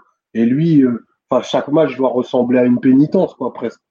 Il prend aucun plaisir. Parce que, encore avant, il prenait plaisir en défendant et en courant ce que je trouvais était, était quand même un leurre. Aujourd'hui, même ça, il le fait plus, tu vois. Donc, euh, il fait ses matchs où il touche 20 ballons. Il y a, a d'autres attaquants qui tournent à, à 20 ballons par match. Hein. Icardi, je crois que il y a une année, il a mis 30 buts en, en ayant une moyenne de ballons touchés par match qui oscillait entre 11 et 13 ballons. C'est dire si c'est peu. Hein. Engagement compris. Donc, euh, ça, c'est pas trop grave. C'est juste que il est aujourd'hui en l'état inutilisable. Mais il marquera quand même 25 buts, il n'y a pas de souci. Oui, bah c'est enfin tu vois, il te fait le nombre et voilà. Mais après c'est que c'est les buts, mais ça a toujours été comme ça. Je vois pas, euh, je vois pas euh, ce qu'on voit de spécialement différent en fait. Euh, Cavani, mhm. tu lui donnes des ballons, il marque. Tu lui donnes pas de ballon, il fait pas grand chose. Il y a pas de. Après, après c'est un débat qui est un peu plus philosophique parce que tu vois, tu vois les neufs aujourd'hui qui sont apprécier, ça va être des joueurs comme Firmino, qui sont plus participatifs, qui ont des qui font organiser le jeu autour d'eux, qui sont qui sont des neufs, mais qui sont vraiment totalement impliqués dans le projet collectif. Cavani n'est pas de ce bois-là, clairement. C'est c'est un joueur inférieur à, à, à Firmino dans cet aspect-là. Par contre, vu que c'est une ressource dont on ne peut pas se passer, eh ben, il faut arriver à quand même lui créer des conditions pour qu'il marque. Parce que si ces matchs-là, en fait, euh, on les reproduit à des niveaux où tu as encore moins d'occasions, où tu as encore moins de ballons, donc tu t'assures quasiment que Cavani ne pourra pas marquer. Enfin, c'est, c'est juste de la logique mathématique débile, mais ça, ça fonctionne aussi un peu comme ça. Donc, euh, c'est normal que, que des gens se questionnent sur, euh, sur son apport aujourd'hui. Mais enfin, les matchs qu'on voit là, tu vois, c'est enfin on a une utilisation de lui qui est très minimaliste et c'est pas pour rien comme tu dis. Depuis qu'on a fait sa saison il en a mis combien? 50 buts dans l'année ou un truc du genre. L'équipe n'est plus construite autour de lui, alors que c'est un joueur qui est quand même pas évident. Enfin, il est évident à utiliser dans le sens où il arrivera toujours à marquer, mais euh, il n'est pas évident à utiliser dans le sens où bah, combinaison t'oublie et il faut des centres. C'est pas c'est pas un mec qui, va faire de 1-2 avec Mbappé dans la surface, c'est clair et net. Tu, tu en as rien à foutre de faire de 1-2, ça l'intéresse pas, lui il préfère mettre des patates. Enfin, au bout d'un moment, euh, il faut savoir jouer avec la avec les joueurs que tu as. hier, euh, tu, sais même pas si Mbappé fait deux passes dans le match à Cavani par exemple. Et Neymar, il devait en faire deux par match à, Cavani, c'est pareil. Mais après, euh, si, ce qui est dommage, enfin, ce qui est ennuyeux par contre, c'est quand il rate son occasion sur le centre parfait de Mbappé. Parce que ça, normalement, Cavani, il doit la mettre.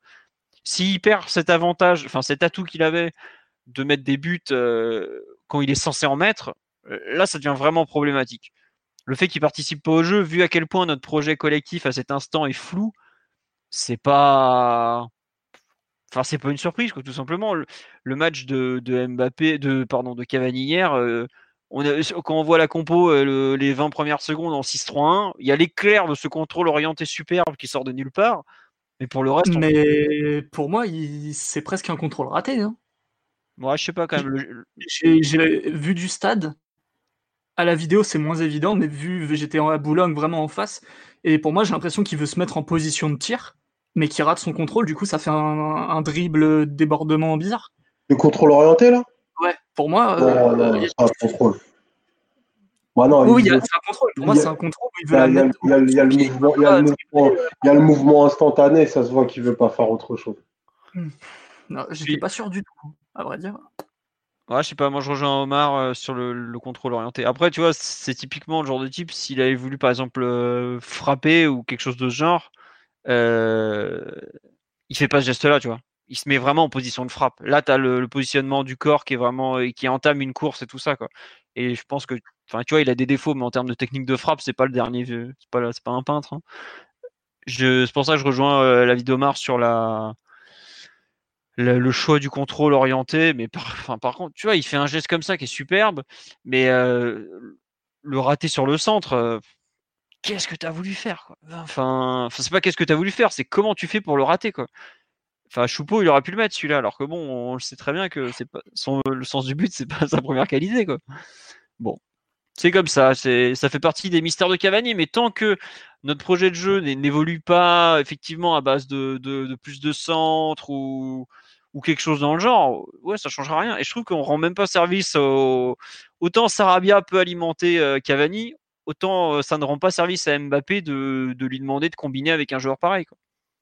Et forcément, bah, tu te retrouves à avoir un Mbappé qui joue un peu tout seul et qui, devient le système offensif parce que tu as, un problème de, répartition des rôles euh, et de, complémentarité qui, apparaît de façon assez, assez logique, quoi, tout simplement. Bon, c'est comme ça.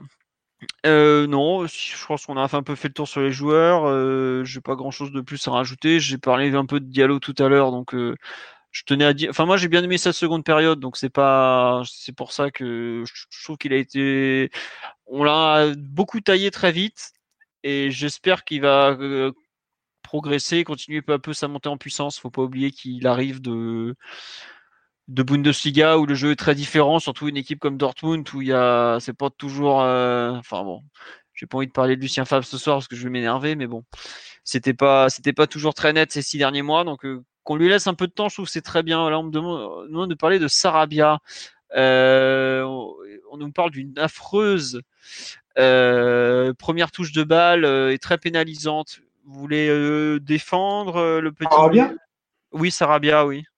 Affreuse première touche de balle. Après, moi, perso, j'ai j'ai pas cet avis. Perso, j'ai j'ai vraiment beaucoup beaucoup aimé son match dans la mesure où j'aime bien qu'un joueur puisse te, donner l'impression qu'il applique parfaitement les consignes. Alors peut-être que c'est trop scolaire, mais la position qu'on lui a demandé d'occuper, il l'a très bien occupée. Il a essayé de, combiner avec, euh, avec notamment en lui demandant de dédoubler, d'aller dans son dos pour utiliser l'espace que laissait le défenseur. Mais bon, c'est pas la nature de Kerrer, donc il l'a pas forcément fait. Euh, on a encore vu la qualité, sa qualité sur les centres. Euh, il a failli marquer un but qui n'était pas évident là avec la, reprise euh, plat de pied qu'il fait dans la surface. Moi, mhm. perso, je trouve que son match est, plutôt bon et j'ai pas noté qu'il avait une, une première touche dégueulasse. Ça, ça m'a ça m'a pas sauté aux yeux. Bah. Après, il y a peut-être des, cas précis, mais pas de... Il y a, il y a deux, trois actions où il est pas. Il avait l'air un peu intimidé parfois, de, même, je pense, juste du contexte. Hein.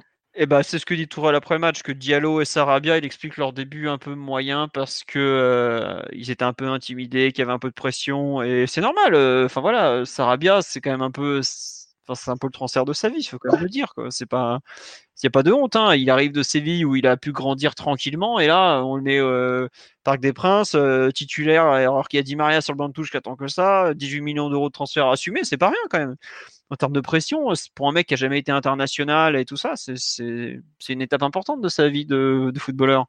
Donc ouais, moi ça me choque pas qu'il soit un peu en dedans et globalement, euh, c'est, je sais pas, je trouve qu'il a fait des débuts euh, très corrects en tout cas.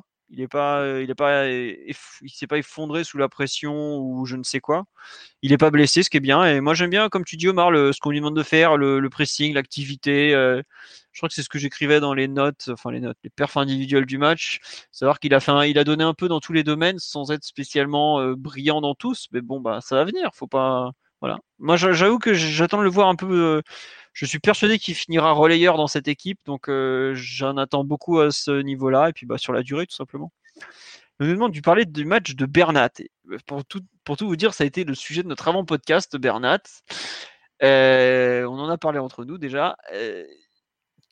Simon ou Omar, est-ce que vous voulez en parler de, l'ami Bernat? Vas-y, Simon. J'ai trouvé qu'il avait fait un match très correct dans le sens où déjà c'est un des joueurs qui met le plus d'intensité euh, sans ballon. Il est décisif sur le but de Mbappé qui, qui enterre définitivement les espoirs euh, nîmois. Et, dans l'ensemble, il s'entend bien techniquement avec Verratti parce que lui, euh, et on n'a pas beaucoup de joueurs comme ça dans l'effectif, mine de rien. Il est très très à l'aise sur le jeu court, sur les changements de direction rapides avec la balle. Et globalement, il, il, a des passes qui sont très très bonnes. Donc après, euh, j'essaie peut-être de trouver des, points moins positifs pour pondérer, mais non, j'ai pas grand-chose à dire de Bernat sur ce, sur ce match-là. Il a été pas mal, il a été décisif. Physiquement, je trouve qu'il est bien revenu parce que, mine de rien, il fallait encaisser toute la saison dernière où ça faisait deux ou trois ans qu'il jouait plus pratiquement. Oui, très peu. C'est ça, Donc, euh, donc euh, non, c'est encourageant. Après, je suis pas en train de dire que c'est avec Bernat que tu iras en demi-finale de Ligue des Champions euh, en, ayant toutes les, assurances possibles au poste. Hein, mais bon, euh, euh, pour ce qu'il sait faire, pour ce qu'on lui demande, c'était pas mal. Hein. Moi, je suis justement, tu parles de Ligue des Champions, ça, je, le trouve un peu inquiétant défensivement quand même. Parce que quand tu vois Zinedine Ferrat, de mémoire, qui a jamais joué en Ligue 1, qui joue hier son premier match à ce niveau-là, et qui en première période se retrouve quand même régulièrement à, plus que gêner Bernat, normalement, à ce niveau-là, tu, tu dois alors archi dominer ton adversaire direct, je trouve. Et c'est un peu. La première, sa première période me, gêne franchement. Je la trouve euh, pas grave dans le fond parce qu'il n'est pas non plus à la rue, mais je, trouve que c'est un signal d'alarme pour, euh, pour un plus haut niveau. Après, euh, par rapport à sa préparation où il avait quand même été vraiment pas terrible au début et qu'il était un peu monté en puissance, ça se confirme mais je trouve quand même que à la première période, il y a des. En fait, c'est plus euh, dans le sens où il y a de la technique défensive qui est pas au point, il y a des des façons de réfléchir sur certaines solutions, sur certains types d'actions, pardon, où il, il doit pas se retrouver en difficulté en fait, par, de par son expérience, euh, de par sa vélocité, euh, tout ça, tout ça. Mais je sais pas, dans son profil dans son activité défensive, il y a toujours des trucs que je ne qui me laisse un peu dubitatif, on dirait. Après, j'espère me tromper. Hein, l'an dernier, il avait typiquement le joueur qui avait su hausser son niveau de jeu en Ligue des Champions. Donc euh, voilà. Après, sa technique balle au pied, son jeu sans ballon, tout ça, tout ça, c'est clair qu'il n'y a rien à dire. Euh, c'est le meilleur latéral euh, avec le balle au pied depuis, depuis Maxwell et il a clairement su se mettre à ce niveau-là ou pas loin, quoi. Défensivement, j'ai toujours des, doutes. On parle d'orientation du corps, tout à fait. Il, a, des réflexes et des gestes, des attitudes qui sont pas toujours celles d'un défenseur. Alors ok, c'est un latéral espagnol, donc plus porté vers l'avant qu'autre chose, mais il y a des bases défensives qu'il faut peut-être reprendre et tout ça. C'est un peu ce qui me gêne. Après, bon, on est qu'en début de saison et j'ai l'impression qu'il n'a pas très bien encaissé la prépa physique puisque bah, monte en, régime petit à petit. Donc on va pas juger trop vite, mais voilà. Je suis un peu euh, perplexe sur le cas Bernat qui fait une super seconde mi-temps pour le coup, mais où la première m'inquiète un peu. Et c'est pareil pour Kerrer de l'autre côté d'ailleurs, qui pas qui je trouve est loin du niveau qu'il a pu atteindre au printemps, au, printemps, qu'est-ce que je vous raconte, à l'automne dernier, euh, quand il a commencé à se stabiliser un peu sur ce poste d'arrière droit. Là, Simon, tout à l'heure, tu as parlé des, des, mises hors de position euh, où il a fait deux conneries consécutives en quoi 5 secondes. Il va falloir progresser un peu. Je trouve que le PSG a des vrais, euh, de vrais, comment dirais-je, faiblesses sur le, poste de, les deux postes de latéraux. Euh, on est très très très loin du top niveau européen. Il va falloir que les, les deux concernés qui sont aujourd'hui les titulaires montent en régime, enfin même montent en gamme très très sérieusement. Enfin, quand je vois, euh, je sais plus, je crois que sur, c'était sur le forum de Culture PSG, je vois une personne qui disait ouais au niveau défensif on peut pas améliorer grand chose. Bah donc, les deux latéraux euh, à leur poste, je sais même pas s'ils font partie du top 15 euh, européen par exemple. Bon, et peut-être Bernat, mais Kerrer aujourd'hui, je l'ai souvent défendu, mais il faut qu'il fasse mieux que ça quoi. Voilà. Enfin sur live on me dit il faut se satisfaire au niveau de Bernat qu'on voit celui de son remplaçant. Mais oui, dans un effectif où Tourelle attend plus de concurrence, effectivement, Bernat, il est, il est à l'aise. Il est à l'aise. Il n'a pas de concurrent. Et c'est, c'est aussi de la faute de Kurzawa, mais c'est aussi de la faute du club qui le, le challenge pas beaucoup. Enfin bon. Je ne sais pas, Omar ou Simon, ce que vous en pensez sur ces postes de latéraux, mais moi aujourd'hui, c'est un peu ceux qui me font, euh, qui me font peur dans l'effectif en tout cas. Bah, ça fait froid dans le dos, ouais, t'as raison. Enfin, moi, je suis, je suis, je suis de l'avis de, je suis de l'avis que tu as un petit peu tenu euh, par rapport à Bernat, c'est que de toute façon, ce qui est, ce qui est très souvent loué, c'est, c'est son attitude euh, dans les, dans les 30 derniers mètres quand, quand il est dans le bon tempo du match. Et c'est vrai que ce qu'il fait en deuxième mi-temps euh, hier est, est, plutôt intéressant. Mais à côté de ça, je, je, crois qu'en première mi-temps, j'avais noté au moins à trois reprises où, où il est trop aspiré par l'avant et du coup, il y a un espace terrible entre entre Diallo et lui et où et où l'attaquant euh, l'attaquant nîmois s'incorpore et le met en difficulté parce que lui il est toujours en position recul frein notamment. Euh, j'ai juste trouvé son match clairement notamment sa première mi-temps euh, et même la deuxième euh, assez effroyable. pourtant c'est vraiment un joueur que que j'apprécie mais hier j'ai vraiment trouvé pas bon hormis dans les duels aériens où il est intraitable.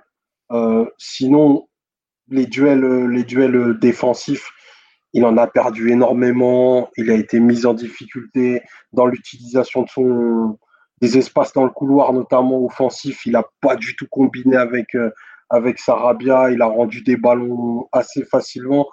Et, et surtout, ben, on, sent, on sent, on senti pas un joueur euh, calme et, et, sûr de ce qu'il faisait, quoi. Donc c'est sûr que les, côtés sont, déjà sous-utilisés, mais en plus, ils sont pas très fiables.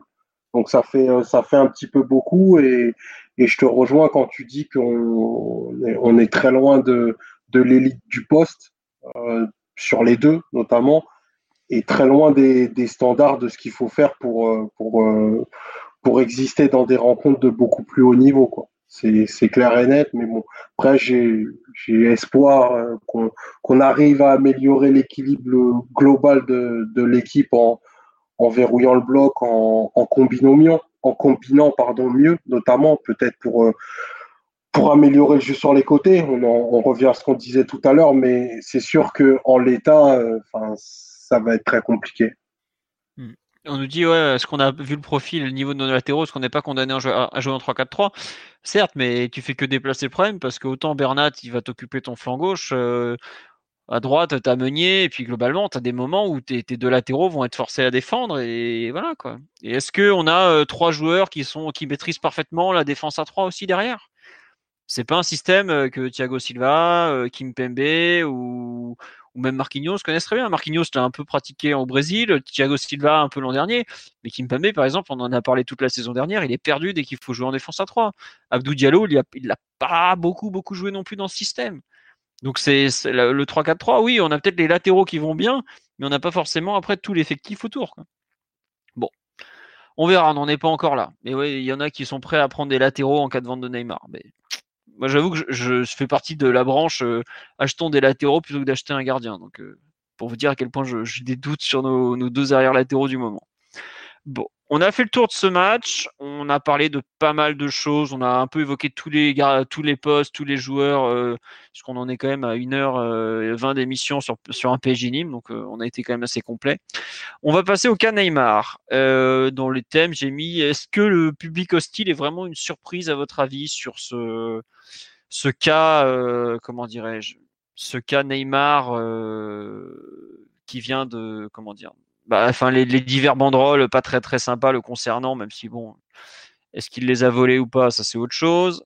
Euh, qu'est-ce que vous qu'est-ce que vous en pensez de l'accueil du public Qui veut se lancer?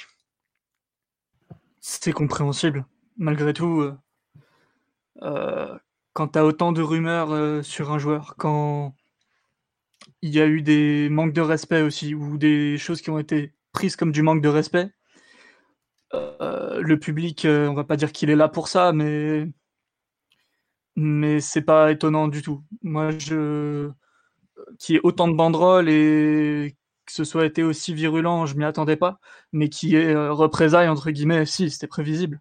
Après, c'est pas c'est c'est un peu, il y a pas besoin d'en faire une montagne quoi. Très bien. D'accord, le mec on ne sait pas trop quel est son avenir au club.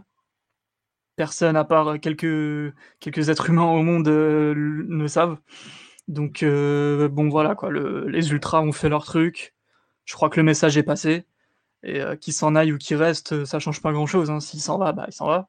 Et s'il reste, ce sera oublié en, en deux masterclass, une déclaration ou un post Insta un peu bidon, puis on passe à autre chose. Hein il nous fera une petite vidéo confession comme, comme Mbappé, comme Verratti à l'époque. Je pense pas qu'on ait le même niveau d'autorité sur lui que sur Verratti par contre. Ouais, mais. T'auras ton post Insta, t'auras peut-être pas la vidéo. Oui, voilà, mais ce que je veux dire, tu vois, c'est que tu as par exemple le mercato finit le 2 septembre, il va pas rejouer ensuite, euh, enfin, il y a la trêve internationale qui commence juste à ce moment-là. Au mieux, il rejoue le 15 septembre. en 15 jours, tu peux faire passer des, des, messages, tu peux faire des choses, donc c'est pas.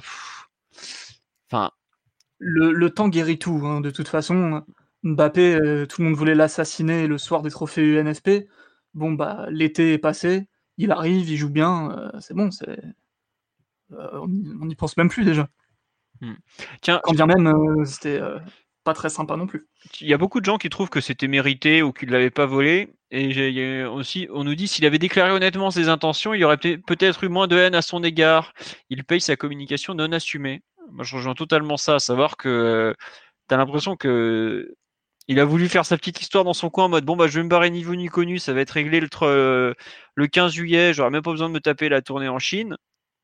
Mais enfin, je sais pas à quel moment il a cru que ça pouvait passer quoi. Enfin, comment il peut espérer que ses envies de départ, sachant que c'est un des personnages les plus médiatiques de la planète football, qu'il a un entourage qui peut pas s'empêcher d'ouvrir sa grande gueule, comment il a cru que ça allait passer comme ça quoi?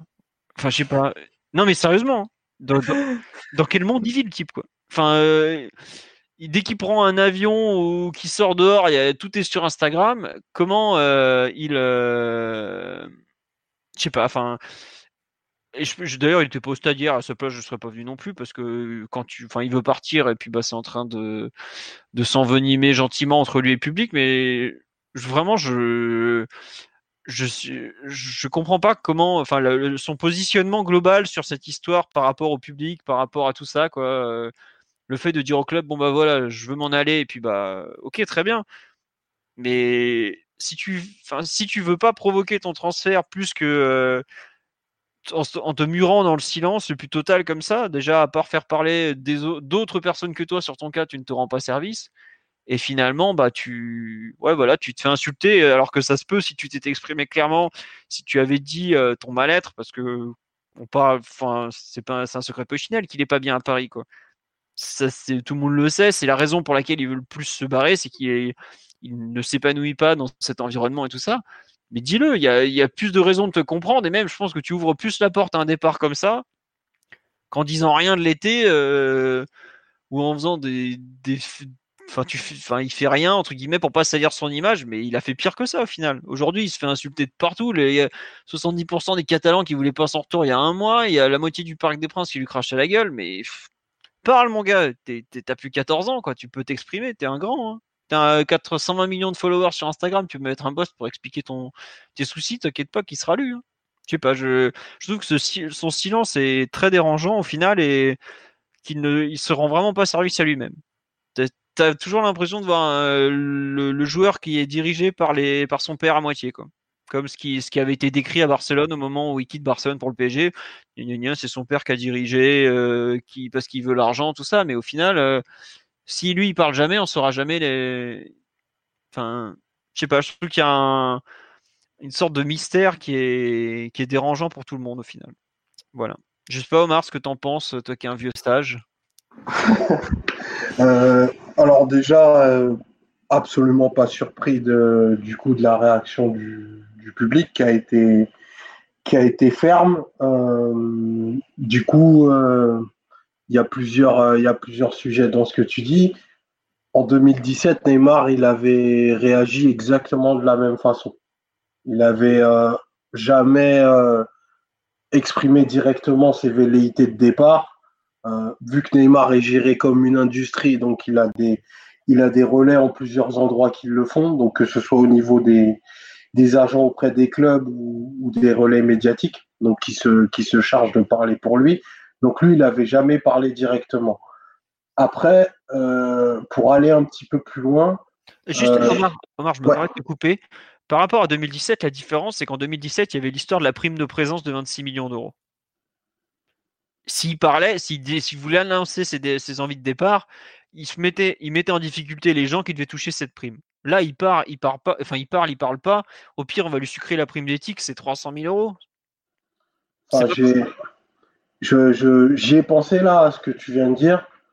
J'ai bon espoir que le PSG ait été capable de, de rattraper ce genre de prime en lui incluant quelque chose d'à peu près similaire en blanc-seing. Mais bon, c'est un autre, euh, donc, du coup, je disais, ouais, que, qu'il est géré, qu'il est géré de toute façon comme une industrie. Après, pour aller plus loin que ça, euh, est-ce que depuis que Neymar est arrivé, hormis de l'état de grâce, on peut estimer, parce que on, parle proprement de, de, ce qui se passe au Parc des Princes, il y a une réelle affect autour de lui ben, je pense qu'en réalité, on est face à quelque chose qui n'a qui n'a jamais vraiment pris parce que le mal-être euh, de Neymar dont tu parles, il était vu, il était su, il était toujours euh, entre guillemets mis sous le tapis parce que ben, dès que tu le mets sur le pré avec un ballon, forcément, il va faire des choses qu'on voit rarement parce qu'il a un talent euh, très rare et, incroyable. Mais la relation avec le club, l'émotion même, parce qu'au final, dans le foot, c'est ce qui est, c'est ce qui est le moteur. Avec le public, elle a jamais vraiment pris. Donc, la réaction on peut du, du public, on peut l'estimer euh, disproportionnée. Moi, je valide pas les, les, propos, les propos insultants, mais comment tu voulais qu'il se passe quelque chose d'autre que ça? On pouvait pas être indifférent parce que c'est Neymar. Il y a tout ce qu'il représente pour le club, pour les supporters il y a le rêve qui vend de par sa présence. Et aujourd'hui, tu te dis que bah, on, est, on en est euh, à un stade où euh, bah, on, a fait le plus grand transfert de l'histoire pour euh, rien. Parce que les trophées qu'on a eus, on les, aurait, on eus sans lui. Et que le gap, le saut de qualité qu'on aurait très logiquement dû avoir avec un joueur de sa qualité et de cette dimension, est inversement proportionnel à tout ce qu'on a fait. Donc aujourd'hui, on est moins fort qu'en 2017, moins attractif qu'en 2017, encore moins respecté qu'en 2017, et c'est très personnalisé par tout ce qu'a pu vivre Neymar euh, dans son séjour au PSG. Et, c'est forcément, forcément très dur pour les, pour les supporters que l'on est de se dire qu'on a vécu un truc pareil. Parce que ça se passerait dans un club voisin, n'importe lequel, Manchester City euh, ou, autre, on sera en train de se foutre de leur gueule, mais tous les jours. Nous, on a réussi à s'affaiblir en prenant peut-être individuellement le plus grand talent de ces, de ces dernières années, hormis, euh, hormis euh, Ronaldo et Messi. Et ouais, c'est beau, hein on, est, on est des as. Hein ah, c'est sûr. Euh, bon. pour bon, je pense qu'on a fait un tour complet sur la réception de Neymar, le public, tout ça, tout ça. dans les autres thèmes que j'avais mis, donc toujours, il y avait. bon, je vais vous faire un point de situation. Donc, en courant de, dans le courant de la semaine écoulée, nous avons eu l'arrivée d'un nom bien connu du, de Neymar et des transferts en la personne du Real Madrid. Qui visiblement, alors on ne sait pas, c'est très flou. Est-ce que c'est le PG qui allait, euh, taquiner le Real peut dire hey, regardez euh, Neymar si vous, le voulez Est-ce que c'est euh, l'entourage de Neymar qui allait chercher le Real Madrid parce qu'il voit qu'avec Barcelone ça va pas le faire parce que les offres sont pas géniales? Toujours est-il que le Real donc a vraiment discuté avec le PSG. Hein, ça c'est pas du tout de la flûte transfert, tout ça, c'est le, le, Real a vraiment discuté avec le PSG de façon directe et pas par des intermédiaires comme Barcelone. Ça, c'est confirmé aussi. Euh, aujourd'hui, donc, il y a deux clubs qui sont plus ou moins en concurrence. Il y a d'un côté Barcelone qui semble prêt à récupérer le joueur, mais qui veut pas faire beaucoup d'efforts. Et de l'autre côté, il y a le Real Madrid qui serait assez prêt, même si on ne sait pas trop vraiment est-ce que Zidane le veut ou pas. Euh, on ne sait pas trop non plus. Enfin, la presse madrilène affirme que Zidane a dit oui. Est-ce que c'est Zidane ou est-ce que c'est plus Florentino Pérez qui rêve de, de s'offrir enfin euh, Neymar? Est-ce que c'est pas le Real qui surtout se dit euh, si on récupère pas Neymar qui va au Barça, ils vont aligner Messi, Suarez, Neymar, euh, Griezmann, Dembélé, autant dire que la Liga, on n'est pas prêt de l'avoir. Et Zidane a fait de la Liga un gros, gros, objectif. Donc on ne sait pas exactement où ça en est. Toujours est-il que Leonardo euh, nous a fait un petit tour de passe en disant ah oui il y a des négociations avancées sans dire avec quel club évidemment pour que chacun des clubs puisse se bouger et faire une offre un peu plus intéressante. Mais en gros euh, on sait alors aux dernières nouvelles évidemment pour les Catalans Neymar veut venir qu'en Catalogne. Pour les Madrilènes il est prêt à aller des deux côtés. Le joueur ne s'est pas exprimé. Visiblement, il veut surtout se barrer de Paris, ce que je vous disais tout à l'heure. Euh, bon. Qu'est-ce que vous en pensez de ce, comment dirais-je, euh, ce cas Neymar, messieurs, euh, Barcelone, Real, qui veut se lancer, Simon, Omar? Pour en, pour en revenir à, enfin, c'est le sujet qu'on a eu tout l'été. Ça doit être le quatrième ou cinquième podcast de, de suite qu'on fait un, un, point Neymar. Donc aujourd'hui, on est, on est du coup un peu plus proche de, de sa sortie qu'autre chose. Enfin, c'est la, la, tendance euh, de la semaine. Et, et, on sait que le staff aujourd'hui travaille à plusieurs options euh, sur euh, ce qu'on ce qu'on a pu appeler dans, les podcasts précédents, c'est le moins mauvais deal possible. Donc aujourd'hui, si jamais euh, la, la, ça se décantait du côté du Real, tu as l'assurance d'avoir, entre guillemets, un peu plus d'argent frais et un joueur. Après, euh, le joueur, le joueur à cibler, le joueur, les joueurs à récupérer, bon, tu vas pas taper quelqu'un du, du 11, forcément, quoique Modric aujourd'hui est encore titulaire, mais ça oscillerait entre euh, Modric, euh, Isco ou James. Pour moi, et c'est juste mon avis, ces trois joueurs, ils apportent de la qualité supplémentaire au, PSG, clairement. Après, il faut voir comment les utiliser, mais c'est trois joueurs où je vois un gain de qualité immédiat. Euh, le Barça, de ce qui sort dans les, dans les médias espagnols, il serait juste pour un échange de joueurs. Donc, enfin, un échange, un échange. et une somme, entre guillemets, et je remets des guillemets, symboliques, donc euh, de 40 à 60 millions d'euros. Quoi. Hmm. Après, le Barça, visiblement, ils espèrent toujours refourguer Coutinho au passage au PSG, quoi. Mhm. Et après, le problème de, le problème qu'a le, Barça, par exemple, c'est euh, la valorisation de Coutinho. Tu, les mecs, ils, espèrent te le revendre au prix qu'ils l'ont acheté, enfin te le refourguer en le valorisant au prix qu'ils l'ont acheté, alors qu'il est en échec depuis 18 mois. Qu'aujourd'hui, il n'a pas d'avenir. Une escroquerie monumentale. Et, euh, Philo, exactement comme nous, en fait. Oui, mais. C'est exactement comme nous. Nous, on espère en tirer 222 millions enfin une somme proche de celle, celle qu'on avait déboursée pour la clause, mm. pour, je suis désolé, un joueur qui est en échec depuis deux ans. Ah, mais je sais. Hein. Dieu sait qu'il a fait des matchs extraordinaires. Je l'ai dit euh, plein de fois, plein de fois ici avec vous. Mais le, la réalité de la chose, c'est que Neymar est un joueur en échec. Par rapport à ce qu'il devrait être, c'est un joueur en échec. Il y a plusieurs choses là-dessus. Tu peux gratifier les échecs. Et juste après, je te laisse terminer, euh, Simon. Il y a plus ou moins une graduation. Parce que bien sûr, quand il est sur le terrain, il est extraordinaire. Mais à l'échelle du, du foot européen, ce que Neymar peut faire contre Angers et même contre Liverpool en novembre, ça ne vaut rien. Hmm. Non, mais c'est déprimant, mais oui, c'est pas faux. C'est que aujourd'hui, ton mec veut se barrer, à partir de là, tu, bah, tu composes autour, quoi. Et étant donné que le marché, il n'y a pas grand monde, et heureusement qu'on a cette, cette arrivée du Real pour faire monter les enchères en plus, quoi. Parce que sinon, on risquait de se retrouver avec pas grand chose. Après, euh, est-ce que le PSG est prêt à. Comment ça s'appelle à, à faire un prix euh, réduit par rapport à ce qu'il espérait pour que Neymar s'en aille? J'en suis pas sûr non plus. Quoi. Au bout d'un moment, euh, s'il n'y a pas l'argent, il n'y a pas l'argent. on va pas brader le mec parce qu'il veut s'en aller, toujours est-il. Déjà, ouais. Et puis, on, peut, on pouvait aussi considérer que la clause du Barça à l'époque, vu que Neymar n'a pas été transféré, on a racheté sa clause. Euh, elle n'était pas à la valeur du joueur du tout. Neymar, c'est un joueur qui vaut largement plus que le prix qu'on l'a acheté. Techniquement, si tu prends le, la qualité des joueurs euh, et les prix auxquels ils partent. Que on va arriver à un, on va peut-être arriver à un compromis promis.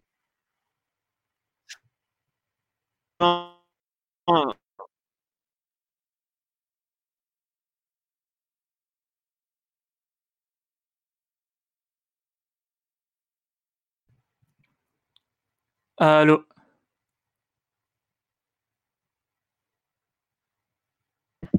On a perdu Philo, je crois. C'est Philo ou c'est nous qui. Je sais pas. Ok, non, ça doit être lui vu qu'on est, en, on est en ligne. Bon, bah, du coup, euh, la vie de philo, tant pis, on en, on en rediscute tout à l'heure. ah, il est... Ouais, ok, donc euh, j'explique un peu pour connexion. les auditeurs. Non, j'ai ma connexion. Là, il y a un petit problème de connexion, j'imagine, il va revenir dans deux minutes.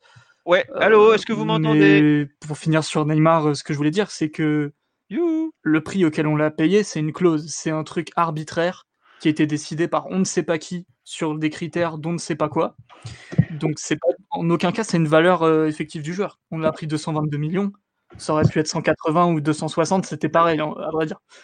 Et tout ça pour dire que même si Neymar est en difficulté physique à cause de de graves blessures, aujourd'hui en, espérer en tirer 200 millions sans deal à, la con ou sans se faire refourguer des joueurs qui, qui sont à peine des joueurs de foot depuis un ou deux ans, c'est pas déconnant. Neymar vaut un prix exorbitant même aujourd'hui. Et il faut bien. Euh, et c'est pas, euh, c'est pas parce qu'il a parlé en interview ou je sais pas quoi, ou qu'il a mal au pied que, que, ça change quoi que ce soit en fait. Allô, attendez. Je crois que, en fait, maintenant c'est toi qu'on n'entend plus. Je crois qu'on est que tous les deux là.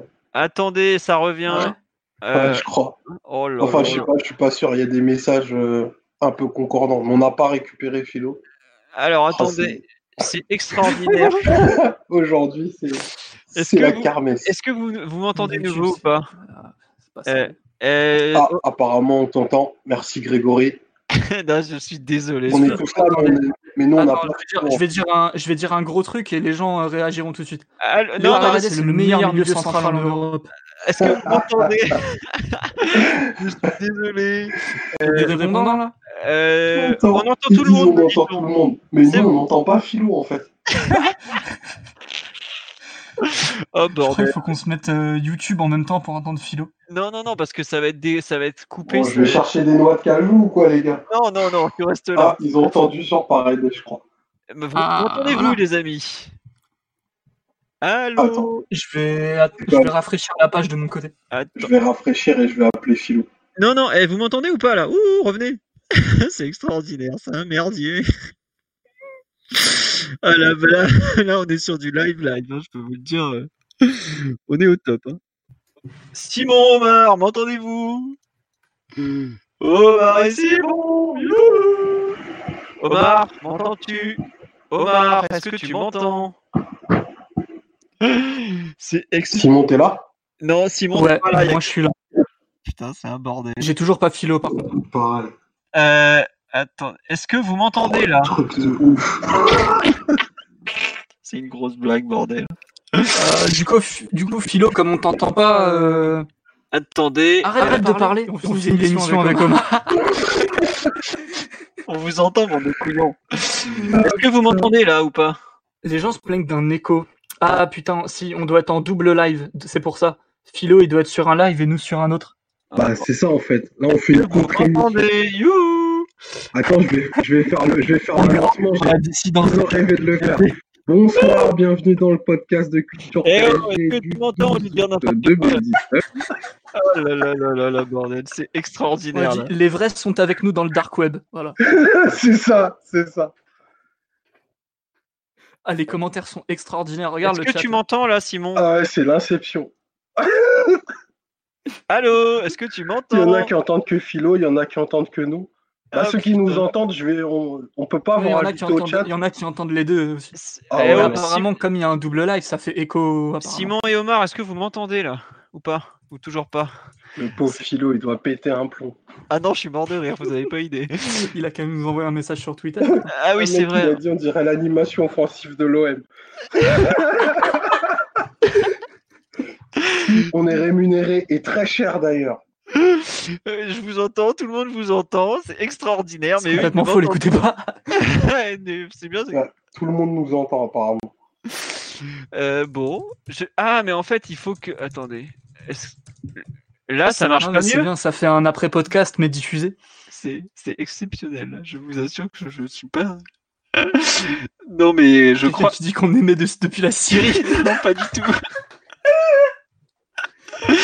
Bon, euh, non, je suis dé- on va devoir s'arrêter là parce que euh, honnêtement, c'est n'importe quoi. euh, Vu que je peux pas communiquer avec eux, c'est impossible en fait de, de parler. Donc, je, je crois Ah, qu'on vous êtes inspiré. Continuez d'envoyer des messages là. je- J'aime beaucoup. je pense qu'on va devoir, on va devoir s'arrêter parce que c'est n'importe quoi. Quentin dit qu'on qu'on se fait censurer par le PSG.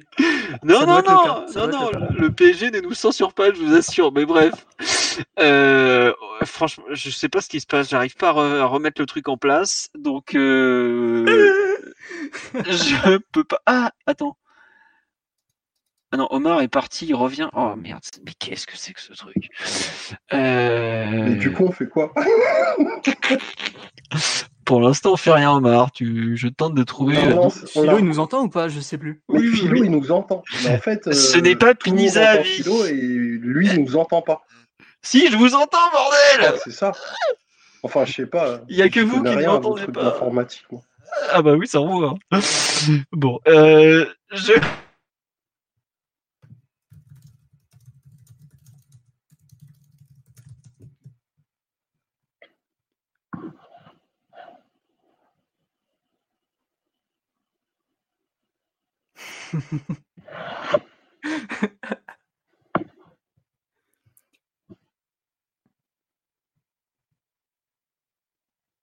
Apparemment, Philo, il nous entend. Non, mais j'entends, et- j'entends pas Philo, hein, les gars, les gars du, du chat là.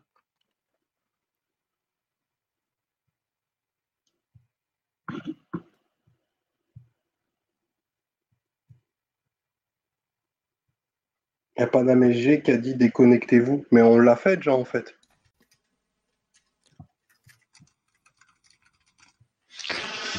Allô, rebonjour. Est-ce que vous m'entendez?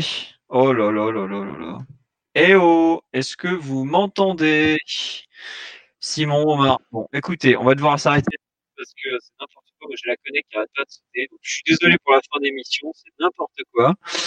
Euh, oui, on est dans une faille spatio-temporelle. Euh, c'est depuis que j'ai déménagé, en fait, je perds, euh, j'ai des déconnexions comme ça. Donc, je m'excuse. Euh, ouais. Ça sera la semaine prochaine, le prochain podcast, parce que là, c'est n'importe quoi. Omar, m'entends-tu? Non, toujours pas. Bon, allez, je suis désolé pour la fin, encore une fois, et puis à, à bientôt. euh, vraiment désolé. On essaie, peut-être qu'on fera un complément de podcast dans la semaine, je vous tiens au courant. Non, je suis pas chez Free, mais c'est pas beaucoup mieux. Au revoir tout le monde, encore désolé, et merci pour votre fidélité. Flexibility is great. That's why there's yoga. Flexibility for your insurance coverage is great too. That's why there's United Healthcare Insurance Plans. Underwritten by Golden Rule Insurance Company, United Healthcare Insurance Plans offer flexible, budget friendly coverage for medical, vision, dental, and more. One of these plans may be right for you if you're, say, between jobs, coming off your parents' plan, turning a side hustle into a full hustle, or even missed open enrollment. Want more flexibility? Find out more about United Healthcare Insurance Plans at uh1.com.